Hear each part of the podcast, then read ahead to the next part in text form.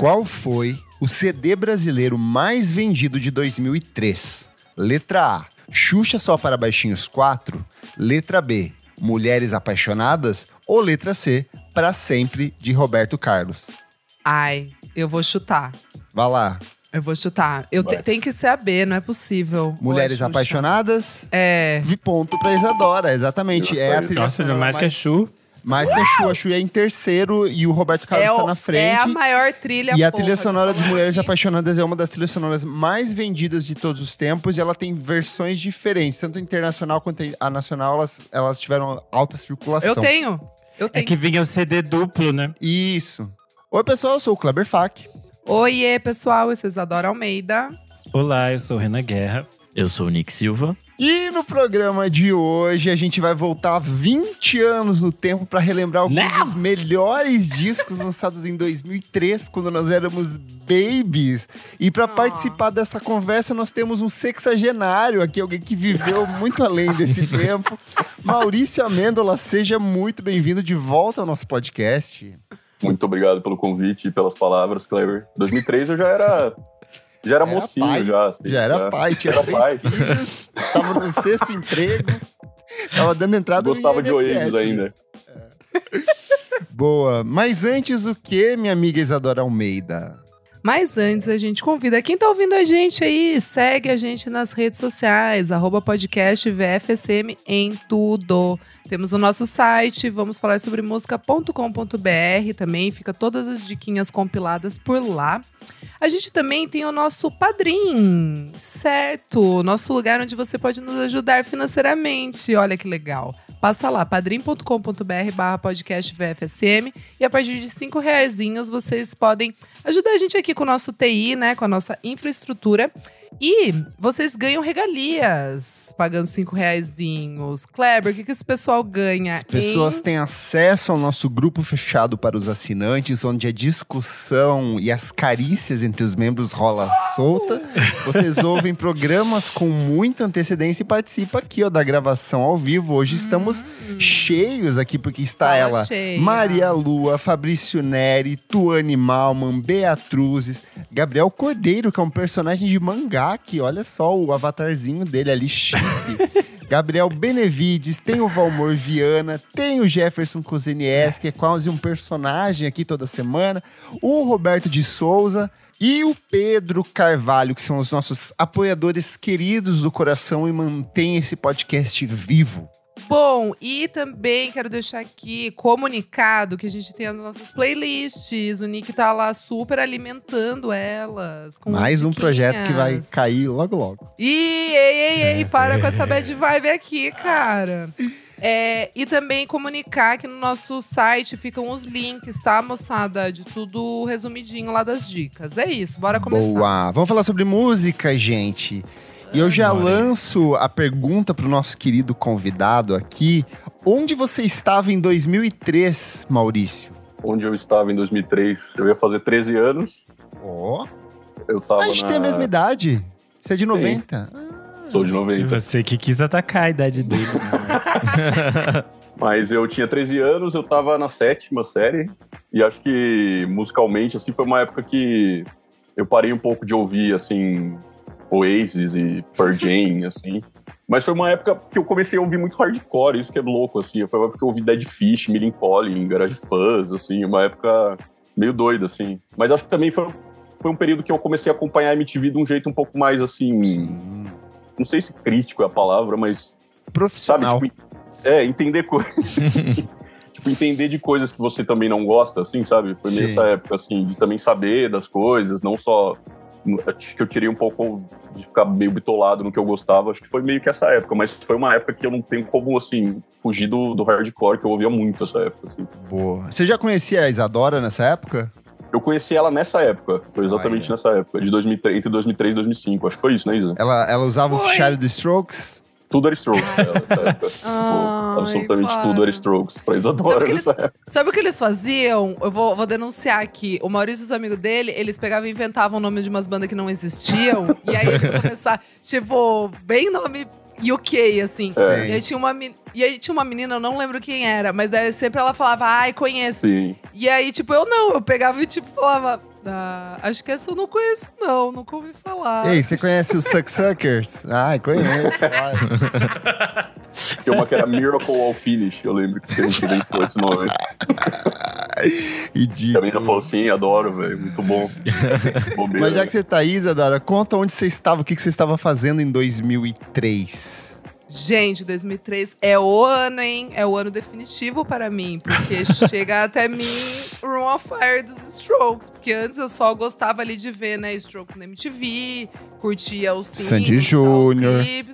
Sandy Júnior. Um pouquinho antes, né, 2003 eu já tava ali abandonando as Hum. coisas todas. Sei. E aí eu entrei pra seita mesmo. Tipo, aí eu, caras, é Strokes, é sobre isso e vamos lá para sempre. E no Irapuru, na escola, né? Ouvindo música.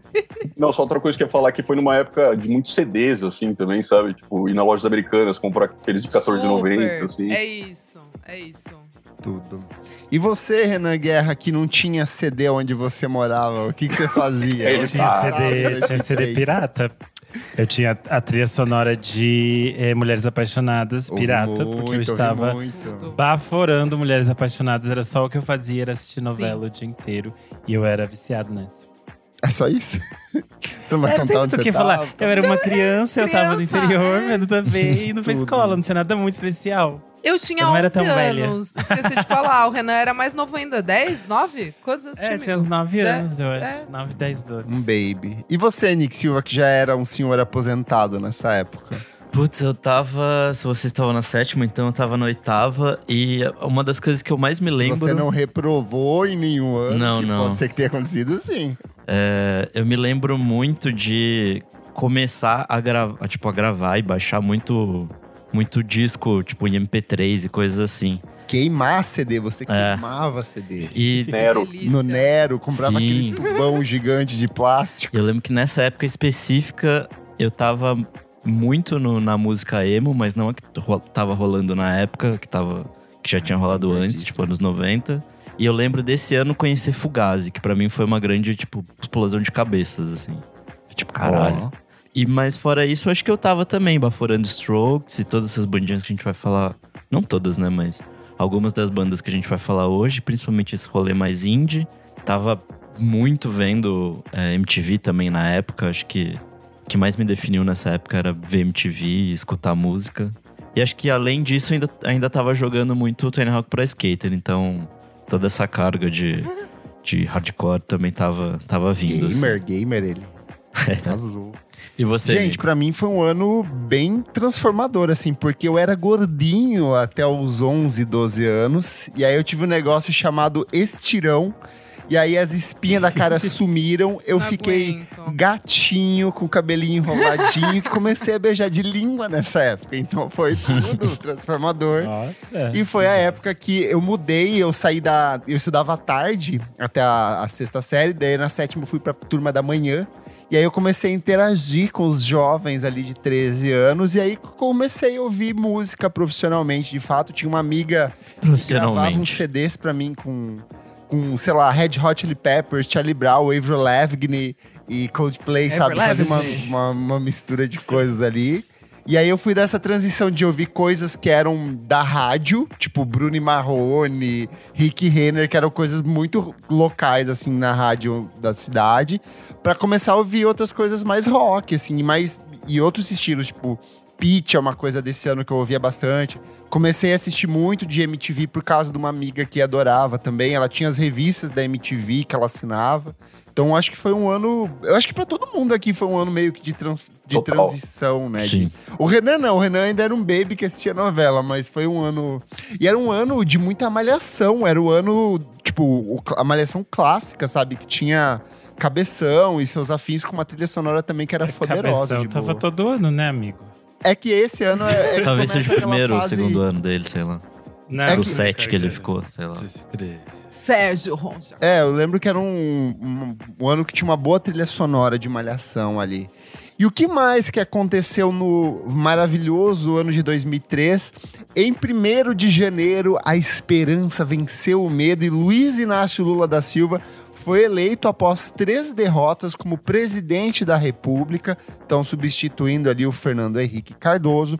Em 3 de janeiro nasce Greta Thunberg, ativista ambiental sueca que hoje está aí revolucionando ou causando no mundo inteiro. No dia 11 de janeiro morre Jorge Lafon, o ator conhecido pelo trabalho como Ai. Vera Verão, ele que era conhecidíssimo ali por causa da Praça é Nossa.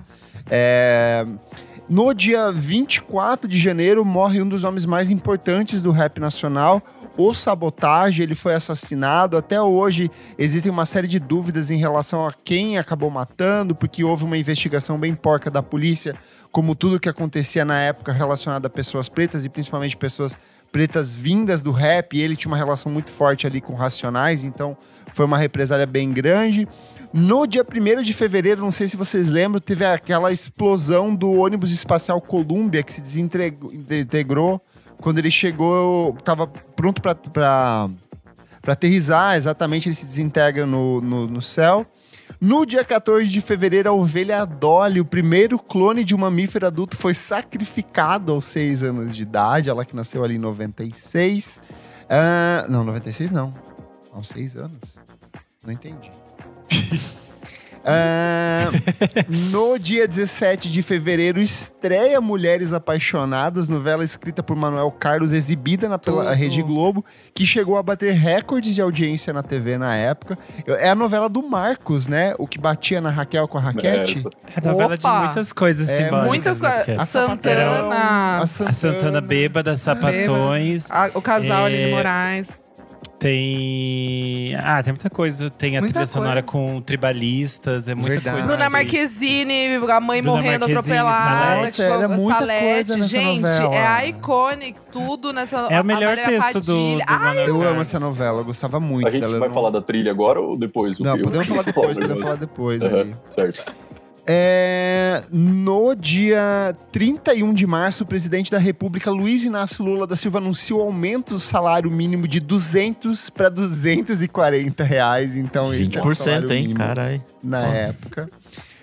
No dia 21 de abril, morre a cantora Nina Simone, ela que estava vivendo num período Olha de isso. ostracismo, foi aos poucos sendo redescoberta, mas acabou falecendo ali. No dia 6 de agosto, morre o fundador da Rede Globo, Roberto Marinho, aos 98 Nossa, eu lembro anos. muito disso. Foi um acontecimento na época ali, né? No dia 22 de agosto, ocorre a explosão do foguete VLS-1 no centro de lançamento de Alcântara, que matou 21 cientistas brasileiros. Eu lembro que também foi, foi bem marcante esse acontecimento na época. Várias teorias da conspiração em cima disso depois acabaram surgindo. Em 3 de setembro, Gilberto Gil recebe o Grammy Latino de Prêmio de Personalidade do Ano em Miami. No dia 12 de setembro, Johnny Cash morre. Ele que tinha nascido em 1932. No dia 20 de setembro é lançado o icônico acústico MTV Charlie Brown Jr., considerado até hoje um dos melhores acústicos e foi ganhador do certificado de disco de platina. Em 28 de setembro é exibida a primeira transmissão do Chorume, que era o programa Pânico na TV, e foi assim o acontecimento. Todo mundo eu só amava. falava sobre isso. Eu também. amiga. Eu não posso. Ai, eu difícil amava. escapar. É, É é, desculpa. Eu lembro que eu ia amava. pro centro da cidade, no restaurante dos meus pais, pra poder assistir na parabólica, porque lá de casa não tinha, era só antena, né? Então eu tinha que ir lá pra assistir. No dia 17 de dezembro é lançado o último filme da trilogia The Lord of Rings, O Senhor dos Anéis, O Retorno do Rei, que venceria os Oscars do ano seguinte. No dia 13 de dezembro, o presidente do Iraque, Saddam Hussein, foi capturado por tropas americanas. Tem vários registros dele, inclusive sendo depois é, enforcado no ano seguinte, se eu não me engano. E no dia 23 de dezembro começa o recolhimento da moeda de um real de aço inox no Banco Nossa. Central do Brasil. Caralho. Lembra que ela era toda, a- a- toda prateadinha, depois ela substituiu por aquela do aro dourado que eu acho Uhum. que é até hoje, né? Eu não lembro mais se ainda circula essa moeda de Eu acho que circula, né? sobraram algumas, mas não é, A moeda. Tiraram, acho, né? Não sei, eu não acho é que tiraram. corrente, assim. Tenho Não, calma. A, a A moeda. moeda segue, gente. A moeda normal. Segue? Segue. Como assim, gente? É, a gente não pega dinheiro É que mais. vocês que não pegam É, dinheiro, não eu pego pego dinheiro, dinheiro. ainda. Eu não pego dinheiro, eu pego. só sei que eu sou informado.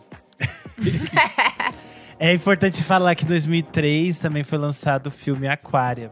Acho que assim. Boa, importante. Não assim poderia como o filme Xuxa Abracadabra. Filmaço. Ai, eu Meu. Deus.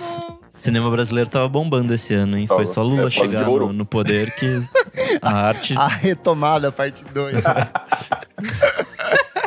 Foi por causa desse período que o Renan decidiu estudar cinema anos mais tarde. Por É causa desse isso. momento para aí na dramaturgia. Vamos falar sobre os discos brasileiros e Mal, qual que é o seu álbum favorito do ano de 2003 aqui, o disco brasileiro?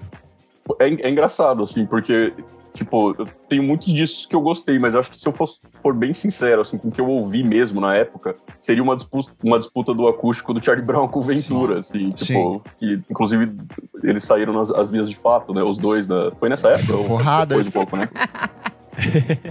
mas eu acho que, tipo, o Ventura é difícil escapar do primeiro lugar, assim, porque foi uma época que, tipo, eu literalmente fui comprar, fui comprar não, né? Pedi pro meu pai comprar na loja esse CD quando foi lançado, assim, sabe? Foi uma coisa que eu acompanhei ali surgindo, mas eu fico entre esse, o acústico MTV Charlie Brown e o estilo Foda-se do De Leve também. Foi, Nossa, eu ouvi bastante depois, Depois mas também, é, é. desse ano, né? Eu ouvi depois, mas é desse ano.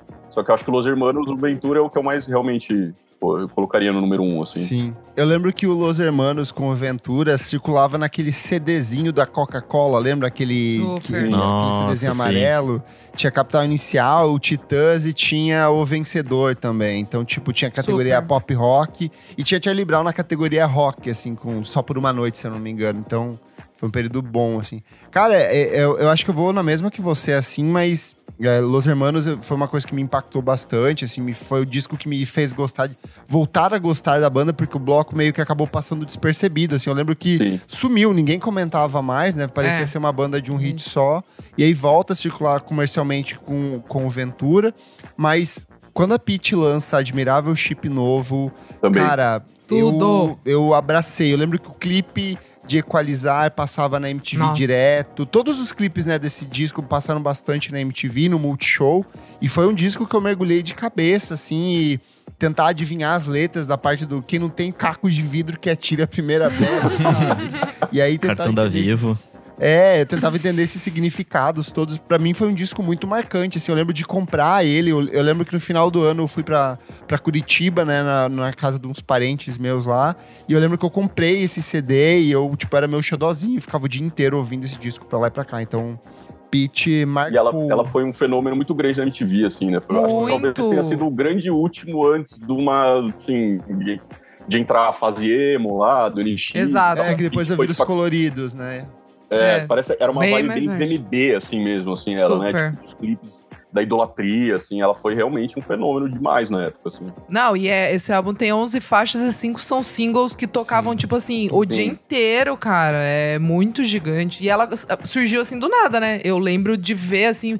É que nossa, uma gente- mulher, pra assim. gente talvez sim, porque ela já tinha um histórico da cena baiana bem Exato. antiga e tal, ela era bem ativa. Não, então, mas pra, tipo, uma criança, tipo, tava assistindo, eu lembro que eu falei, nossa, é uma mulher, ela é baiana, ela tá cantando rock, ela, tipo, tem tatuagem, sabe? Era uma coisa muito legal, assim, muito diferente de tudo que eu tava vendo. Eu, fãzoca da Ela Pitty, foi minha cara. professora, ela me apresentou Mars Volta. Mars Volta eu comecei a ouvir por causa de recomendação dela, que ela falou. É, ela falava muito do Marvolta, É. eu lembro disso. É muito bom. Nossa, eu pulei completamente essa informação. Eu lembro que rolava uma dúvida, tipo, se ela era Pete, se a banda chamava Pete, tipo, ninguém É, entendia, aí depois ela se verdade. apresentou. Nó, Priscila, né? É, É. Priscila. Não, mas o mais legal pra mim desse disco é que ele era muito diverso, assim, tipo, tinha muita coisa. Tinha as baladinhas, e tinha as coisas mais roqueiras, tinha a máscara, tinha não O sei o Equalize é desse disco, né? É, É, tudo, é. Máscara, admirável chip novo, teto de vidro, Nossa, equalize é semana que vem. Máscara ser o, carro-chefe, né? Ser o single, assim, tipo, com É. Equalize, vários hits guardados ali, né? E- Sim. E, foi soltando e só sucesso. Agora ela vai começar a fazer turnê, né? Cantando esse. Ai, tudo. esse Vou disco. gastar. senhora. vou Tudo, pegar meet and cara. greet nesse. Cara, saiu dia 7 de maio, meu aniversário. Olha que loucura. Você, Dia 7 um de maio de presente. 2003. Ai, que linda. Eu amei. Já- Já que você tá aí, fala aí dos seus favoritos aí desse ano. Gente, é, não posso, tipo, né? Assim, claro, hoje em dia dessa lista, o Los Hermanos Ventura é meu favorito. Eu acho que eu tenho que falar aqui do Marcelo D2, A Procura da Batida Perfeita, porque Discão. Cara, discão. me, Discão, me, discão. Me abriu a cabeça Qual pra ouvir é? rap, assim, Tocava sabe? o tempo inteiro também Nossa na, senhora, na MTV tá louco. e no Multishow. Sem parar, sem parar, sem parar. E me, e me abriu mesmo a cabeça pra ouvir rap, assim. Pra mim tipo, também. Foi o e- primeiro e me- disco que eu parei é. de rap, assim, pra escutar. Total. Eu acho incrível, assim. E continua sendo bom quando eu, quando eu ouço, assim, tipo, meio. Sei lá, às vezes você tá mexe, tá fazendo pesquisa, alguma coisa, você fala, puto, Marcelo D2. Aí você vai procurar, você fala, nossa, eu gosto dessa, gosto Você dessa. fica fazendo as vozes ainda. no Loadiando, tipo, você fica fazendo. Óbvio! Gente, vou, aqui Eu não um trivia, né? louco, meu Não, pai. ontem, Ai. ontem, ontem é, a gente tá gravando segunda-feira. Ontem, aqui em São Paulo, dia 2 de abril, teve show do, do Tan Clan e quem abriu foi o Planet Ramp. Uma das bandas, né? E aí tava lá o D2, e aí tava o filho dele. E aí eu e minhas amigas, óbvio, ficava todo mundo, cara, ele cresceu. Ai, é o bicho de odiando. 20 anos, né, de sair. A hora que eu peguei essa pauta, eu fiquei, caralho, 20 anos. 20 puta anos, que cara. Saindo. Saindo, exato. Enfim, bom demais. Eu, eu, eu, eu trago aqui o Marcelo D2. E você, Renanzito, gaúcho? Bom, vai trazer fazer alguma coisa um gauchesca? Fazer um, não, fazer um disclaimer antes, a gente ficou zoando de Aquária. É um ano muito importante pro cinema nacional. Saiu eh, O Homem que Copiava, é um filme... Ah, eu amo Nossa, muito bom. E é um filme, inclusive, que eles aparecem. Eu, tá, eu revi Mulheres Apaixonadas no Viva. Tem a cena, aquela cena, tipo, merchan social, né? Ele, Ah, "Ai, eu- Você já viu O Homem que Copiava? Eu assisti essa semana. Ai, é ótimo, né? O cinema brasileiro está numa fase excelente. Logo eu irei comprar meu ingresso. Enfim, Ai, eles eu fazem esse disclaimer. Mas eu vou ser sincero com quem eu era nesta, nesta Tá fase, certo. enquanto Ai, vocês tá estavam roqueiras. é, a coisa que eu mais ouvi neste ano foi com certeza é, o disco da Kelly Key, do meu jeito. Tudo. Foi a coisa que eu mais ouvi. Eu ouvi muito, Tudo. muito, muito, muito. Eu tinha a Tudo. versão pirata e eu ouvi assim, barbarizei nesse disco. Eu ouvi assim até zerar. Eu sabia cantar Chique Chique inteira. E depois Ai, eu amo! Depois, depois eu pensava, como a minha mãe não, não já sabia né, que eu era gay, que tava latente ali quando ela viu dançando Chique Chique. Tem umas coisas assim que você fica. Hoje em dia você ouve e fica, caraca, Chu, tipo a loirinha, o Playboy e o negão. É, envelheceu bem, coisas- mal. Esse álbum! Mas tem umas muito boas, tipo a Doleta, Chique Chique, Por Eu Causa amo. de Você. Eu acho que assim é Por Pop Perfection. É, essa fase inicial toda daquele que, que são os três primeiros discos, assim, é muito bom. E eu acho que é- essa é a, é a minha verdade desta fase. Cara, vocês já repararam como o Adoletar o beat é completamente insano, assim, é um OK Garage o beat do Adoletar. Depois ouve, assim. Tem um amigo meu que fala que é o primeiro OK Garage do Brasil, velho. Ouve esse, ouve esse beat, sério. Mas a gente já tem, falou tem um sobre remix isso. também nesse disco, que é bafo. Que é bafo, então a gente já falou sobre isso. Tipo, que a Kelly Key, ela Muito trouxe umas coisas assim, muito nervosas, Era a assim. nossa tipo- Britney. É, só que, né? É porque o latino sempre esteve na Europa roubando tudo, É né, verdade, gente? tem isso também. Essa sempre foi uma regra da carreira do latino, era estar na Europa ouvindo o que bombava lá e fazendo versão aqui. O latino é o nosso diplo. Você ouviu alguma coisa brasileira, Nick Silvo, nessa época ou só internationals? Cara, eu, eu não sei se foi exatamente nessa época ou se foi um tico depois, mas eu ouvia muito Autoramas nessa Ai, tipo, sim, esse disco por é ali, assim, acho que talvez Mas um foi pouquinho depois, depois, pra até. mim. É, você sabe, era um, um, um clipe que passava muito no, na MTV, era o, o clipe do carrinho. Ele venceu, o ele venceu o VMB inteiro. de melhor clipe nessa Sim, época, porque era um puta clipe sim. foda. Puta clipe foda. E acho que mais uma coisa além disso foi a acústica MTV do Charlie Brown, né? Ah, Porque era meio impossível e nessa época eu, ah, eu tentava ser do skate, mas na verdade a única Ai, coisa, putz, é a única coisa que eu queria, que eu conseguia fazer era, era jogar Tony Hawk, então o mais próximo de skate que eu cheguei foi Tony Hawk. Nick Silva de Mas- munhequeira e tênis kicks e skate. Puta, Skate eu tinha um- uns tênis que era do tamanho de três pés meus, assim, era horrível. Mas é a vida, né? Fazer o quê? Uma coisa interessante do acústico do Charlie Brown é que normalmente as bandas faziam um acústico meio pra dar uma sobrevida, assim, né? O Titãs, Exato. o Capital Inicial. É, e o dele eles foi, estavam no tipo, topo. No auge. No auge, É. verdade. Foi uma explosão. E até os dois singles, acho que eram os Sapato e Vícios e Virtudes, né? Que são singles mesmo, as inéditas, né? Nossa, vícios e virtudes, meu Tipo, Deus. dois hits, assim, os caras estavam. eu- Não uso sapato, eu acho, pra mim, tá entre as piores músicas do Charlie Brown, assim, não sei o que vocês acham, mas eu acho, assim. Eu acho Eu odeio gente assim, eu assim. não uso sapato. Eu É, odiava tipo, essa. É, mas que se Ame for, seu tipo, eu pai, mesmo se ele for um porco capitalista. que isso, cara. É que eu acho que se a gente for ouvir hoje, criticamente, Charlie Brown Jr., a gente vai achar Não, quase É, não, todas. mas eu sou a favor Não, de uma generosidade do Charlie Brown. Eu sou Não, super a não- favor, mas. né, não, mas não Mas não uso essa, não. sapato, eu acho complicado, assim. Tem músicas muito maravilhosas, Charlie Brown. Não vem com essa, não, meu Eu quero amigo. Não- puxar não- aqui, ó, um que todo mundo ouviu e que não teve escapatória, porque é um discão. Cosmotron do Skank. Pra vai. mim é a obra-prima deles ali. Eu acho que eles Ai, alcançam. tá louco! Nossa, O quê? pra mim não é obra-prima. E, Não é a obra-prima. maior. Pra mim é o Nossa, melhor. Tem acho. dois rios, tem as noites, tem amor Sim, Vou Deixar, pô. Tem Vou Sim. Dois Deixar. rios, trilha de mulheres apaixonadas. Nossa, a gente sempre vai voltar pra mulheres Sim, apaixonadas. cara. 2013, não, mas Mulheres são Apaixonadas. perfeitas. É, Mulheres é quando eles, eles adotam esse lado Beatles deles ali de fato, assim. super, super, Eu sou super. completamente apaixonado por esse disco. Assim, gosto Eu não disse que eu, demais. que eu não sou apaixonada, eu amo, eu sou a maior skanker Falou aqui que da você galera. odeia. Mas Essa é escanqueira, Não, não. né? Eu sou skankeira. é, só que o meu ponto é, é que pra mim não é o. Não é o maior, entendeu? Tipo assim. É que eu gosto muito, tipo, do Maquinarama, eu gosto Ah, muito, Bom, tipo. do Calango. Gosta. Poconé. É, então, é, daí tem os classicão, mas tô dizendo, eu acho que eu fico com o Maquinarama, tipo. Não É sei. bom também, é bom também. Entendeu? Eu gosto Que muito. veio antes. Ah, Ai, o gente, eu Cosmotron é a fase pop, tipo, Não, você todas pop as mesmo, trilhas foda-se. sonoras de novela, tipo, todas, assim, tipo, A Cor do Pecado, tipo, todas as novelas, enfim. Ai, nossa, É- a época do Da Cor do Pecado eu amava essa é, novela. gata. Essa novela é é. criminosa. Adorava a Bárbara. Criminosa. Nunca revejam essa novela, nunca essa Horrível. novela. Deixa eu falar uma coisa. A gente falou muito, muito se falou de Aquária, mas a gente não falou do álbum Identidade. Foi aí que eu abandonei Sandy Júnior. É ruim esse, miga.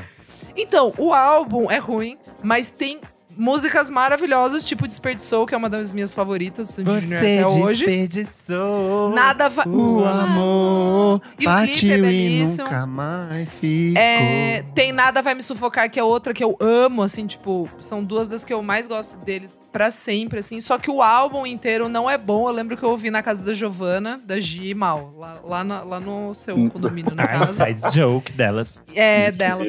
E aí eu super não gostei, assim. E daí eu, tipo, ah, tá bom. E daí realmente eu fiquei mesmo ouvindo meus rockinhos. Foi nesse ano, assim, que eu falei, ah, tá bom, Sandy Júnior. Obrigada por tudo.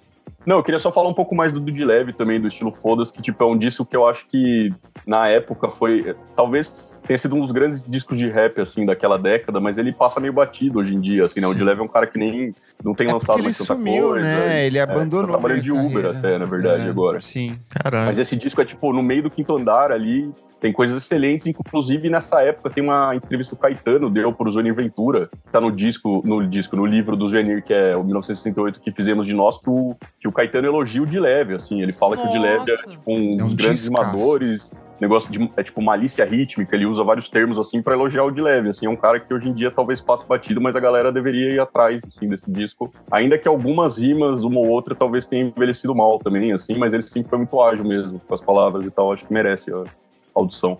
Perfeito. Bom, eh, acho que a gente tava falando de coisas pop antes, a gente falou da Lu, da, da Sandy Júnior, da Kelly Key, e para trazer a minha origem gaúcha, uma coisa muito importante que aconteceu em 2003 Ai, Vitor Ramil. foi. Não, você vai ver o que, que é, garoto. Se você baforou e você amou, que é o disco Porta Aberta da Luca. Ah, é desse Tony ano? Hawk. É desse ano. Ah, eu É um tinha, hit, eu um tinha um ex-namorado que ele usava o trecho de porta aberta, assim. Eu vou deixar a porta aberta por caso você queira voltar no MSN? MSN, aham, pra me provocar. Puta que pariu. O bom é que hoje em dia você abre o, o disco no, no Spotify, aí tem lá, tipo, tem o disco normal, aí tem Tô Nem Aí, versão 2006, Tô Nem Aí, Extended Remix, Tô Nem Aí, versão acústica, Versão Porta Aberta, Bass. versão acústica. Mas foi tipo um surto total, ela virou nossa One Hit Wonder. assim, É latino também, ela? Foi latino também, né? Ou não? ela- Não sei. Descobriu ela? Não A sei. Luca, eu não lembro. Eu tinha essa dúvida também, mas não tenho certeza, não. Mas, ó, nesse, nessa época também do universo pop, teve a, a dobradinha Rouge com C'est La Vie, que foi um dos discos mais vendidos esse ano, e a ascensão, a passagem meteórica Nossa. do Bros. Bros. A, a tentativa do SBT em emplacar mais um super grupo de música pop que só rendeu pelo menos um single de sucesso e depois. Prometida. É, Prometida. é, putz, eu adoro, eu Ô, Maurício. adoro sacar prometida nas quatro Eu horas da sempre manhã. falo isso. Eu briguei com o Matheus do Bros na sacada do clube de campo. É mesmo. É. Ele é de Sorocaba, pode crer. É Matheus Bros. Tem um outro disco de música pop importante aqui, ó, que rendeu um fato curioso, que é o Dado Dolabella com Dado pra você. Dado pra você. Dando pra você. É, é, que por conta disso resultou na briga dele com o João. Some Gordo. daqui! Essa era a trilha de Senhora de Destino. É, da Luca, ela não foi descoberta pelo Latino, ela participou do Fama da Globo em 2002. Olha, não mas ela não, mas ela não foi, tipo, ela não foi pra frente, mas ela já tinha esse contato com esse universo de gravadoras e daí a partir no BBB 3 tinha uma participante que cantava a música dela, sempre cantava Tô nem aí, e aí a música começou a ser tocada no BBB Foi e depois entrou na isso? trilha sonora da Malhação e por isso que se transformou um hit tão grande. Nossa, eu não lembro. É, pra mim já Tá era escrito um aqui no coisa. Que absurdo. Não, é que daí, é que virou, tipo, foi estourando, né? Não, mas não lembro que era BBB. Bom, eu tenho aqui uma confissão a fazer que acho que não foi na época também, eu ouvi depois, mas eu ouvi a entrada para raros do Teatro Mágico. Nossa, você é Uou! patético. É sério que você mergulhou nisso? Eu já falei, acho que eu já falei isso alguma outra vez. Nossa, Nick. Mas foi depois, quando, sei lá, tinha tipo uns 15, 16 anos. Foi um Esse título, ele é tão pau no cu, tipo, entrada. A banda toda, né? Porra. Nossa, É muito tomar no pedante. Palhaço mágico. Nossa, vou fazer uma menção honrosa rapidinho aqui, que duas músicas que eu. Nossa, eu não ouvi o álbum, mas eu ouvi muitas músicas. Do Nando Reis, que é a letra A. Sim. Eu ouvia muito essa porra dessa música letra A, que eu acho uma das piores dele. E eu amo o Nando Reis absurdamente. Só que Luz dos Olhos, mano, eu ouvia Ah, o é dia inteiro. Eu ouvi o dia inteiro essa porra dessa música. E é desse álbum. Um beijo, Nando, te amo. É, dessas coisas aqui, eu acho, eu acho esse início dos anos 2000 não é uma coisa que me agrada muito na música brasileira. Eu Ah, acho eu tudo amo. meio pombo Acho e tudo não, nunca vou hits. muito. Eu acho que as coisas, as coisas para mim me tornam interessantes a partir da Cell surgindo mais pra frente, a Hum. música independente não me interessa muito. Mas acho importante citar aqui que tem o disco de estreia da Maria Rita, o Maria Rita, que é a Ah, parte esse que eu ela ouvi tá mais Esse também. tocou. que ela Nossa, tá sim. mais MPB, que é o Encontros e Despedidas. e Tem várias letras do Marcelo Camelo também dentro desse disco. Sim. Que é quando ele Eu meio que se consagra mais. como novo compositor da música brasileira ali. Eu baforo mais a fase dela com Chapeuzinho Sambista. Ai, eu odeio, eu tenho é raiva. negra. Eu adoro, sa- nossa, o samba meu é perfeito. Depois tudo que ela, graças a Deus, ela vai fazer samba e desiste de ser cantora de MPB. E Qualquer disco que aí, tem chapéu de Panamá na capa, pra mim, já destrói o disco. Qualquer disco da Maria Rita dela de chapéu e Panamá na capa significa que vai ser um bom disco. Ai, se ela tiver com Ei, ei, ensaio ei. preto. Se ela tiver de ensaio preto e branco, a gente já sabe que vai ser ela tentando ser cantora séria de MPB. E é importante citar aqui o disco Balacobaco da Rita Lee. Ai, tocou muito. Tocou muito, muito, muito Amor e Sexo. Tudo assim, vira bosta. Mas eu amava Tudo Vira Bosta, Nossa, também hit da trilha muito. de Senhora do Destino. Sim. A gente É vai isso. falar de Mulheres Apaixonadas, é que eu fiz uma Bora pesquisa falar, aqui. bora falar. Bora, bora, bora demais. Não, que eu tava vendo a trilha do Mulheres Apaixonadas e tem, tipo, músicas que ficaram muito famosas, assim, Sex Up, do Robbie Williams, que é Nossa, uma grande até canção. hoje, nos, ca- nos casamentos de todo o Brasil, as pessoas tocam essa Velha merda e não Infância sabem ler a também, que é morritão, né? Velha Nossa, Infância. sim. velho Só que aí uma coisa me chamou a atenção, que tem uma música do Crazy Town na, na tracklist, que chama Hurt You So Bad. Tipo, aí eu fui ver, né? Nossa! E, tipo, é um hit relativamente modesto, assim, tinha um milhão de views. Só que daí os meus comentários eram, tipo, Mulheres Apaixonadas me Só tem brasileiro. É- Não, você falou o nome da música, já lembrei. comentário. O dia do rock foi ontem, eu- hoje eu resolvi curtir esse som de Mulheres Apaixonadas. E aí tem um comentário embaixo. É o tema da locação, do Era, o colégio de adolescentes lá. que- que- Ah, é verdade, era esse tema mesmo. Pra você ver que época, assim, né? Mágica, assim, tipo, dá pra colocar um num num metal pra ser o tema da, Tudo. da escola, assim, na novela das oito, tipo. Não, eu ia dizer que essa, a- o bloco de Mulheres Apaixonadas é um perfeito pra gente fazer a transição entre o bloco nacional e internacional, porque era um Boa. CD duplo inicial Sim. que vinha, que tinha uma capa era o Rodrigo Santoro, a outra e a outra a Carolina Dickman. E aí você podia só virar a capinha, né? Você virava o lado, era o internacional e o nacional. E aí tem um terceiro disco que tinha Sim. aquele Eric Marmo, que aí tem, né, é nessa segunda parte que tem dois rios do Skank que a gente falou. Tem Capital Inicial, tem a. Paula Lima, que também é um nome Não, tem bem tudo. anos, início dos anos 2000. E é curioso porque era uma trilha bem maluca mesmo. E as coisas internacionais é bem tipo. Acho que a gente pode comentar agora quando virar o bloco pro lado Ai, internacional. vamos. Deixa eu só citar rapidinho aqui alguns discos pra gente não deixar passar. O Rapa com o Silêncio que precede o Esporro, eu acho que é o último disco bom do Rapa, depois fica uma coisa bizarra.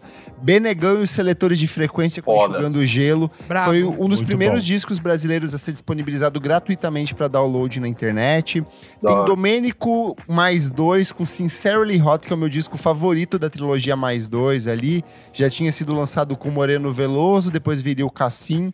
Ludov com dois a Rodar é um descasso Nossa. maravilhoso, assim, é um EP, na verdade, né, que meio que apresentou eles ali pro Brasil, circulava também bastante na MTV. Ana Carolina com Estampada, um disco que tocou em muitas novelas da época e, lia- e alimentou os corações das sapatãs no Brasil inteiro. Ah, dá pra citar também que esse ano teve Jorge Versilo livre.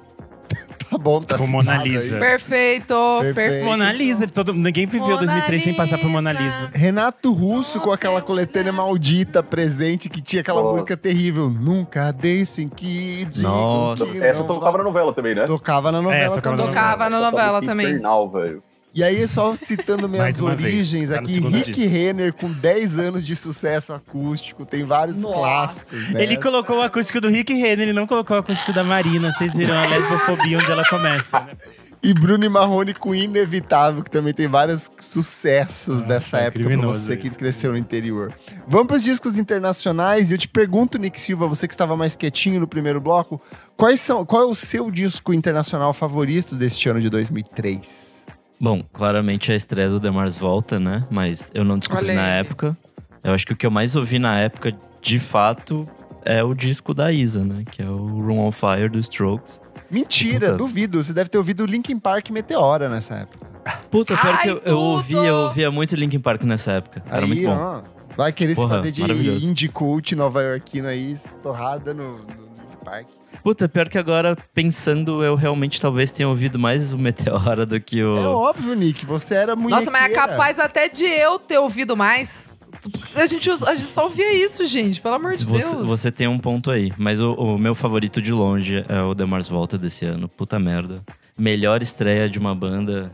Enfim, ela surgiu depois de um tempo, né? Que o, que o Ed Drive-In já tinha morrido. E aí eles, os dois, né? O Zac ele- e o Omar queriam fazer música maluca e fizeram música maluca e é bom pra caralho.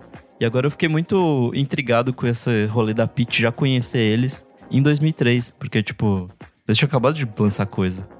Ela já era fã do é do Drive-In. Mas é enfim. que eu tô falando de umas entrevistas que ela tava dando em 2015, eu acho. Ah, por aí, 2015. É, 2015, eu acho.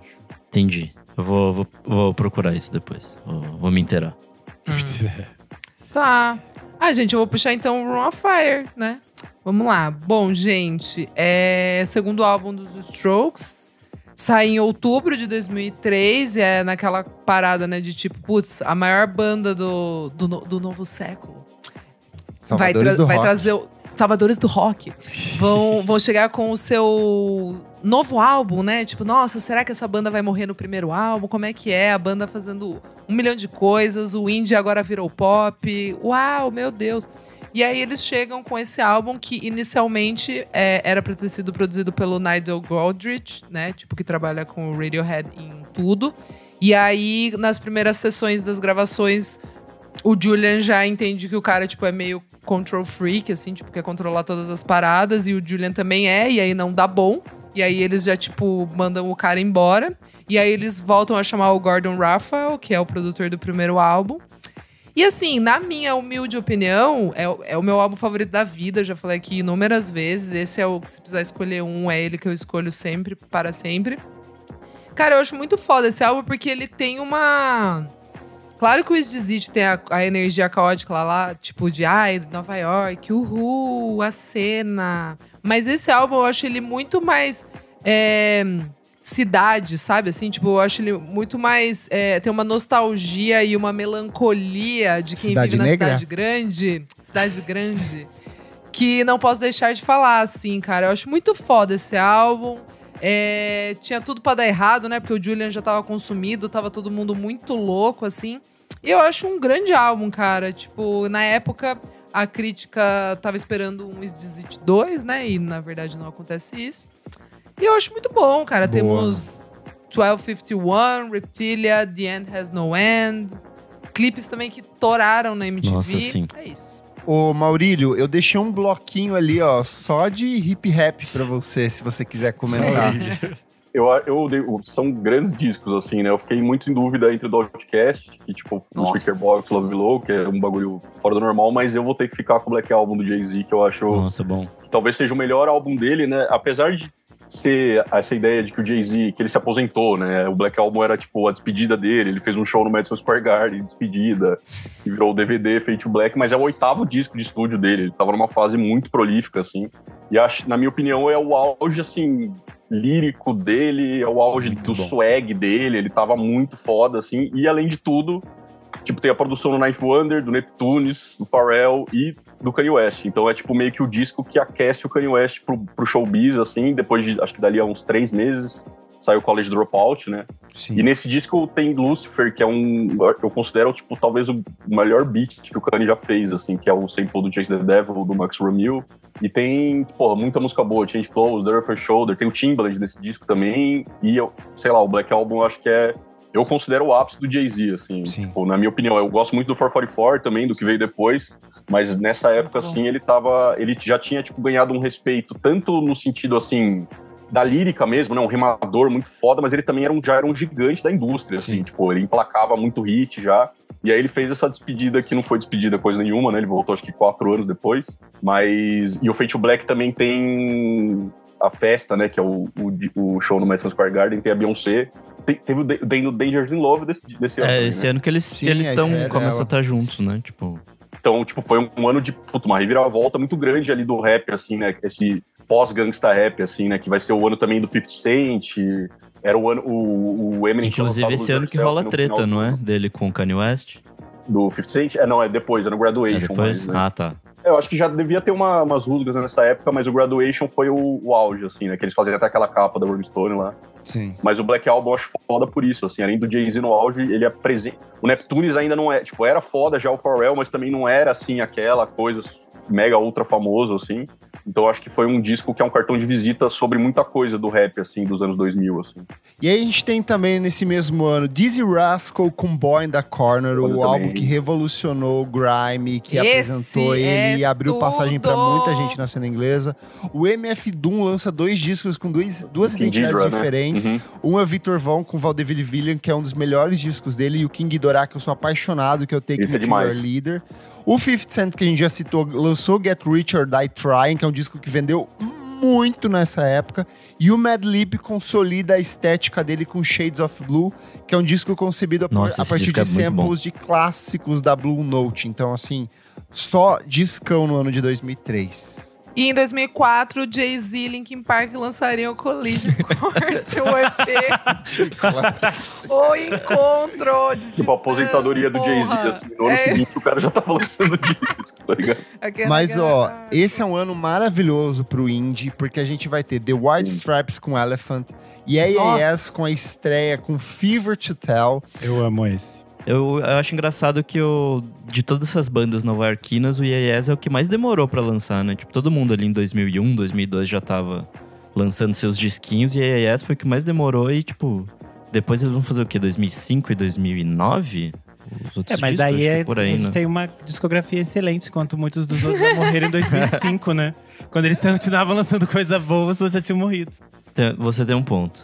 Desse ano também tem o disco que se Strokes foi revolucionário pra Isa, The Rapture com Echoes foi revolucionário Nossa, pra mim, Esse assim. disco, puta que Me pariu. apresentou muita, muita coisa. Television, é, todas essas bandas de dance punk dos anos 80 e, e final dos anos 70 ali. Wire, nossa, gostei, ouvi, ouvi pra caramba. A gente tem o The Shins com Shoots Tomorrow. O The Shins era grande aposta, eles lançam esse disco que é um pouco mais comercial. A gente vai ter o The National com Sad Songs for Dirty Lovers, que é um disco que reforça eles como uma das grandes bandas desse período. A gente vai ter o Death Cab for Cute com Transatlanticism, que é um dos meus Esse discos é muito foda. favoritos da vida. Muito foda. E no mesmo ano, o Ben Gibbard forma o The Postal, Postal Service. Nossa, Que ele esse- lança o Give Up, que são O dois Kleber é discos pouco assim. fã. Nossa, moldaram o meu caráter. Eu sei que o nosso apoiador, o Pedro, ele está aqui, ele é fã dos dois também. Então foi, foi um ano pro indie, assim, que foi maravilhoso. Acho que a gente pode continuar numa listinha aqui e fala, já que a gente citou o Pedro, a gente pode falar do emo, que esse ano teve muita coisa boa. Teve Blink-182 com Blink-182, o último disco bom deles. Teve Fall Out Boy com Take This to Your Grave. Nossa senhora! Teve o AF, AFI com Sing to Sorrow. Que mais? Teve o Dashboard Confessional com a marca, Mission, a Brand, sei lá o quê. Enfim, esse ano foi, tipo, um, um bom ano pra esse emo que tava começando a virar o emo farofa, que a gente vai ver, tipo, 2004, 2005 bom. ali. E tem um meio termo entre esses dois universos, que é o Explosions in the Sky, The Earth is Not a Cold Dead Place, e o Mogwai com Rap Songs for Happy People, que também Nossa, marca meio que essa transição entre que o indie e essa outra cena ali. É, a minha coisa preferida de 2003 é You Are Free, da Cat Power. Eu já gravei um Muito clássicos VFSM com o Boa. Lúcio Ribeiro sobre esse disco, então vamos lá ouvir, porque eu já falei demais sobre ele. Ele é perfeito. É, fazer um bloco aqui das gays. E vamos começar pela trilha sonora de gays, que é Gold Frap. É, Ai, tudo! Black Cherry. Frap lançou Black Cherry nesse ano. É o momento que eles passam a se conectar com esse glam rock, com essas coisas todas. E depois, mais pra frente, eles fariam o grande hit deles, que era o Lala, que tocaria na trilha sonora de Perfeito. Da Cor do Pecado. E falando de Da Cor do Pecado e falando de homofobia, uma coisa de 2003 é aquela, aquela banda The Darkness, com Permission Oh. to. Puta! Oh, eu amava, cara. Que era, tipo, que era de glam rock, virou um hit na, na- no Brasil, porque era parte toda. Uma parte principal do plot homofóbico de Da Cor do Pecado era tocar essa música toda vez que eles Era. iam fazer coisas homofóbicas. Então Era isso mesmo. me marcou bastante. A gente que é gay sente. Nossa, esse É. maluco, ele virou youtuber hoje em dia. Tipo, ele faz uns vídeos Uou. é, falando sobre outras Mas acho que eles vão estar no músicas. Brasil esse ano. Eu tinha visto alguma coisa assim. Eu fiquei, que isso, gente? 2023. 20 anos já, por Deus. Vamos tomar vergonha na cara. É, 2003 também temos é, Madonna com American Life. Tudo! Ai, tudo. não é bom esse não, hein? Ele Como é divisivo esse. Ai, esse é divisivo, amiga. As pessoas se dividem. Tem gente que É. não gosta, tem gente que gosta. Não é Nossa. tipo, não é Tá, tipo Vou deixar maioral da falarem, mamãe. então. Mas eu adoro Mas tem esse Diana álbum. Mas posso puxar um disco que tem Madonna que é muito bom? In The Zone, da Britney Spears, pra mim, é o- eu não sei se é o meu favorito Ai, dela, tudo, talvez. tudo. Abre com Me Against the Music, que tem participação da Madonna. Perfeito, Mas perfeito, tem algumas das minhas músicas favoritas da Britney. Tem Toxic nesse disco, que é um dos clipes Foda. mais fodas do mundo, uma das músicas mais fodas do mundo. Mas tem a minha música favorita da Britney, que é Every Time. Sim, eu sou uma garotinha triste Perfeito. que chora na banheira. Eu amava aquele Perfeito. clipe quando passava no Ai, pesadíssimo MTV, esse e ela clipe. Eu ficava sempre mão na- meio Eu ansiosa. adorava, sabe? Quando eu Ai. tomava banho, colocar a mão atrás, assim, fingir que eu tinha sangue, sabe? Eu adorava. Ai, eu ri. É. Ai, nossa, Clever, você é doente. O que você tava falando, Renan? Continua o bloco. É, não, também é gays. importante a gente. O, o Mal já citou, mas é importante reforçar aqui Beyoncé, Dangerous in Love. Tudo. Primeiro Tá. disco solo dela, é um disco muito importante, já prova o tamanho que a mulher vinha, como a mulher era importante. Mas enquanto uma gayzinha que entende que alguém estava criando o futuro para a gente Lá lá, na Suécia, Suécia. a gente tem que falar The Knife com Deep Cuts, Discão. porque você escuta esse disco hoje e você fica assim, caralho, as safadas só foram fazer isso pro outro lado de cá lá depois de 2010, Sim. sabe? E eles estavam fazendo isso em 2003, assim. É muito foda, é um disco que envelheceu muito bem, continua muito bom. The Knife sempre serão famosos. É isso. Gente, eu preciso falar de um dos meus álbuns favoritos da vida que eu fui ouvir depois, não ouvi nesse ano. Que é Frank, da Amy Winehouse, é o álbum de estreia dela. Eu continuo ouvindo esse álbum sempre, assim, tipo, eu gosto demais. É, um dos produtores é o Salam Remy, que depois continua trabalhando com ela, Sim. que tem também carreira como rapper, enfim. Ele vai fazer o Back to Black É. com ela, né? também faz, junto com o Mark Ronson.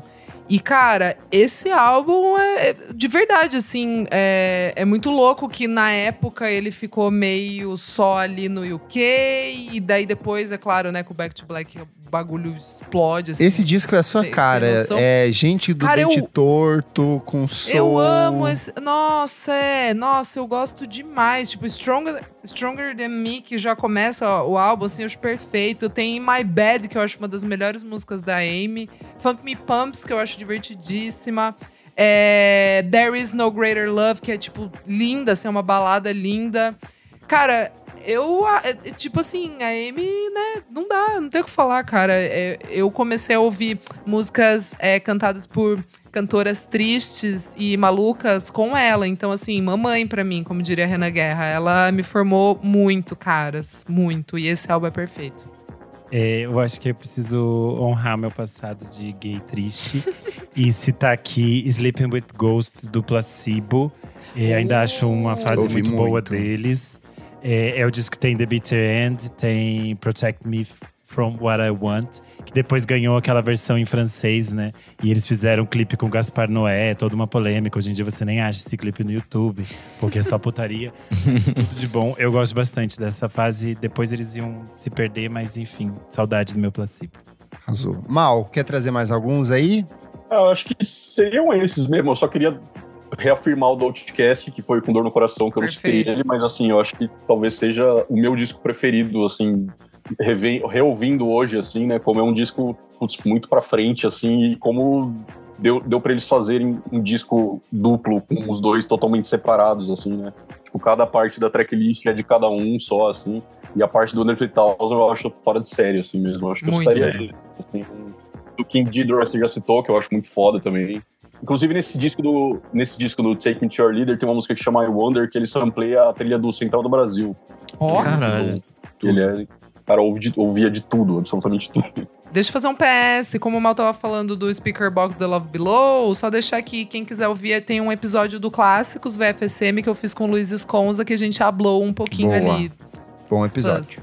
Gente, estamos deixando passar aqui um discão, que é o Hate to the Eu Thief. achei que você só tinha guardado pro final. Não, eu esqueci que eu. eu achei que tinha coisas que a gente tava indies. guardando pro final, tipo Radiohead, Massive E é engraçado que é um disco que eu demorei muito tempo pra embarcar, assim. Eu Super, sempre, eu também. Eu não curti de né? cara. Eu lembro que eu sempre pulava ele, assim, sei É lá. você vai Então, eu queria, vez. eu queria até perguntar: esse disco do Radiohead está em que posição pra você da discografia Nossa, deles? Assim? a gente já Ai. fez um especial de Radiohead também aqui e a gente. Mas eu acho que ele fica bem pra trás. Mesmo hoje, eu pra gosto trás. muito, por exemplo, de É. Dare Dare. Eu gosto de Wolf É, Behind minha the música. Door, É, pá, minha Two favorita da história, assim, deles. Mas é um disco bom, assim, só que eu demorei pra, pra gostar. assim. Uhum. Eu também. Porque ele é esquisito, ele é, É. meio estranho. Super ele não é tipo um disco pra esquisito. você iniciar É. o Radiohead. Ele é bem uma transição, né? Porque eles estavam É, saindo mas eu acho que é muito do, importante nessa do Kid A, do Amnesia, que, que era uma coisa Super, toda super. experimental, cabeçuda, pra depois ia culminar no In Rainbows, que é tipo meio que uma continuação desse disco, assim, se você for ver. De uso da guitarra, das batidas, sei lá, eu gosto demais. Mas eu acho esse menos, é, menos maluco que o, o Amnesia. Amnesia. Não, Amnesia que é tipo, maluco. É maluco demais, então. Daí eu acho que o Mas Hail a to the Amnesia é Thief, tipo, mesmo que ele é com, complexozinho, ele, ele vai melhor. É assim. minha capa favorita, talvez, Sim, do é Radiohead, bom. mas. É eu- bem bonita. eu queria ter, muito tipo, um foda mesmo. quadro. Queria ter um quadro dela em casa, chique. É que esse disco, sei lá, ele me parece mais conceitual, assim, mais, tipo, meio sombrio, sei lá. É super. Esses três, assim, são muito. Eu quero citar pra, como última coisa importante o disco do Massive Attack. Eu não sei falar esse nome, que é com números. é 100, 100, não sei, Window. 100th Enfim, Window. 100 Window. É, eu acho um disco muito bonito. É o primeiro disco deles que não tem samples. E eles fazem. É mais voltado pro jazz, ele é mais. Essa coisa estranha. Acho muito curioso que eles tenham trazido a Sinéad O'Connor pra cantar em três faixas, porque é a fase que a Sinéad tava, tipo assim, muito, muito no limbo, assim. Ela tava muito Tá. esquecida, as pessoas não queriam nem se aproximar dela. Ela rasgou a foto do Papa, foi isso? Por causa disso? Não, isso já era tipo uns Depois, né? 10 anos depois, acho, da foto do Papa. Só que aí a carreira dela entrou num limbo porque ela é uma figura complexa, meio problemática, né? E aí ela, ela meio que no início dos anos 2000, ela muda de religião. aí Ela, faz vira, ela vira muçulmana nessa época, não é? Ah, não, ela vira muçulmana um pouco depois, eu acho, também. Tem uma- ela muda muito. Ela faz muita coisa. O fato é que ela era tipo assim. Ai, ela era considerada instável e difícil de trabalhar, então as pessoas não queriam se aproximar dela. Uhum. E aqui é uma das coisas mais bonitas que eles fazem é essas coisas com ela. Tipo, Special Cases é tipo assim, muito lindo. Ainda tem o Damon Albarn nesse disco, eu acho esse disco assim, Cara, muito lindo. então, falando da Damon Albarn, acho que Tem vale a gente falar do, do Think Think, Tank. Tank, né? Descaçaço. Cara, é, esse aqui eu demorei mais pra embarcar, Também eu demorei, lembro. amiga. Demorei muito. Eu acho, eu acho um bom álbum, assim, mas é um que eu não Cox, volto né? muito. Ele tava drogadito Sem o nessa Graham Cox. época. É, tava internado nas rehab, tava com cabecinha perturbada. Ele começou a gravar e ele saiu da banda nessa época. Pode crer, cara. Nós nem lembrava de nada disso, assim. Vou ler aqui ó, os comentários dos nossos ouvintes ao vivo aqui. O Valmor Viana falou Meteora do Linkin Park, falem do Evanescence. Sim, tocou Tudo! muito. Ambos fazem aniversário em março. Discos que tocaram muito na MTV na época. Nossa, Ah, é muito o ruim, mesmo puta Valmor também falou Body muito o quê? Language da Kylie Muito Minogue. Ah, não. Você vai ser Não bem é ruim, não. Não o é ruim, Fallen não. é muito bom. É, É, muito o Nick bom. é, é emo daquela época, daí ele recusava Ah, todas não enche o assim. saco. O Gabriel, Emily canta muito. o Gabriel Benevides falou Hate the Thief, amo demais, mas também demorei pra curtir. Olha aí, teve os seus, teve os seus processos. Vou citar aqui rapidinho alguns discos que a gente acabou não falando. Pô, tem o Sofian com Grits for, Mi for Michigan. Sufjan Stevens com Michigan. Teve vários discos de música eletrônica legais que saíram nesse ano. Tem o Forte com Rounds, que talvez seja o primeiro grande álbum dele. Nossa, É um pode crer. discão. Teve o Manitoba com Up in the Flames. Manitoba era antigo nome do Caribo. Teve o último disco do Kraftwerk, que é o Tour de France Soundtracks. Então, assim, voltou. Perfeito. Fez com que eles voltassem a se apresentar. Teve Snow Patrol com Final Stroll. Teve o M83 com Dead Cities, Red Seas e Lost Ghosts, que é um descasso. Teve o Mil. Nossa, verdade. O Mil, que é aquela banda que a gente já comentou aqui algumas vezes com Frangers, que é um disco bem legal. Tem o Black Keys com Thick Freakness, desse ano também. O Renan, Pode eu pensei crer. que você ia citar o Rufus Wainwright com Want One. Eu nunca embarquei muito nesse álbum, mas Ah, eu é? gosto dele. Pra nossas gays eu gosto. Sempre é bom, mas. Ai, gente, tem, o, tem, tem a estreia do Kings of Leon. Youth and, e, e Young Manhood. Eu fui nessa. Puta disco. Nossa esse esse senhora. disco é bom pra caralho. É bom demais, Esse cara. usei a calça colada Red Morning e Light, Molly's Chamber. Pô, Não bom demais, saco, né, cara. Eu tenho, eu tenho um testículo atrofiado até hoje, de tanta calça colada que eu usava. Isso era por causa do acústico do Rick Renner. Era calça de couro que não dava nem pra peidar, que o peido não saía. Era Rick Renner e Kings of Leon na veia todo dia. Né? Esse Perfeito, disco é o perfeito, se o perfeito. Strokes resolvesse fazer o rock rural do. Ah, é bom demais, Boa. Rock cara. Rural, ele o e o disco que eu da gosto Gata. desse, desses daqui da lista que eu nem sabia que tinha tanto tempo era o Chill Chill com uma Promise. Ai, sim. A capa Tem é vários horrível, discos mas eu gosto desse disco. ali desse ano. Eu gosto muito desse do The Renzo, Meadowlands, que é um descasso, meio indie, meio emo, bonito demais. Tem o Here Comes the Engine, do Animal Collective também. um Sim, disco esquisitinho. Sucesso pra eles. Pra fechar, e, é, melhor disco... Nossa, tem Junior Senior com Don't Stop the Beat esse ano. Uh! Que era maravilhoso. Tocou bem essa musiquinha, hein? Pra fechar, melhor disco nacional e melhor disco internacional. Maurício Almendola. Eu vou de Ventura e o Black Album. Boa. Isadora. Nossa, eu que vou difícil, de... que aí ninguém Não, é, eu vou, imagina qual eu vai vou ser. de Ventura e Raw Fire. Nick. Puta, eu- eu não queria me repetir, mas eu vou de Ventura também. E a estreia do, do The Mars Volta. Renanzinho. É, álbum duplo, trilha sonora Mulheres Apaixonadas. Lindo! Internacional. Que acho É que isso, resume Tiziano uma época, tem Ferro, o C. É, Tiziano Ferro, porra. Maná, entendeu? Tem Robbie Matchbox Williams. 20. No brasileiro sou eu, Nossa. porque tem é, Maria Bethânia, tem Fernanda Abreu, tem Luísa Posse. E ainda tem uma coisa iconic, que é Marília Gabriela cantando Você, com participação do Reinaldo Giannichini. E ele fica Oh! falando, e ela fica, você, e ele faz. "Oh". Oh! É muito ruim essa parte. É bom Pelo demais. amor de Deus. Todas essas eu canto no karaokê, caralho. E você, amigo? Pela luz dos olhos teus. Eu vou, eu vou variar aqui, eu vou com Pitch, Admirável Chip Novo, pois Tudo. icônica. É, e de disco international, eu vou com The Rapture. Echoes foi um disco que é, Boa. mudou a minha vida, mas tem muitos discos Indie, maravilhosos miojo aqui. Esse do Rapture eu fui, eu fui dar uma estudada, assim, no ano e eu vi que a, a, a lista da Pitchfork daquele ano colocou esse em primeiro, o do Rapture. É, o Jura? disco do ano 2003? deles, é. Isso. Olha, não sabia. É, mas é, é esse aí. Esse disco é bom pra caralho. Aulas. Muito bom. aulas.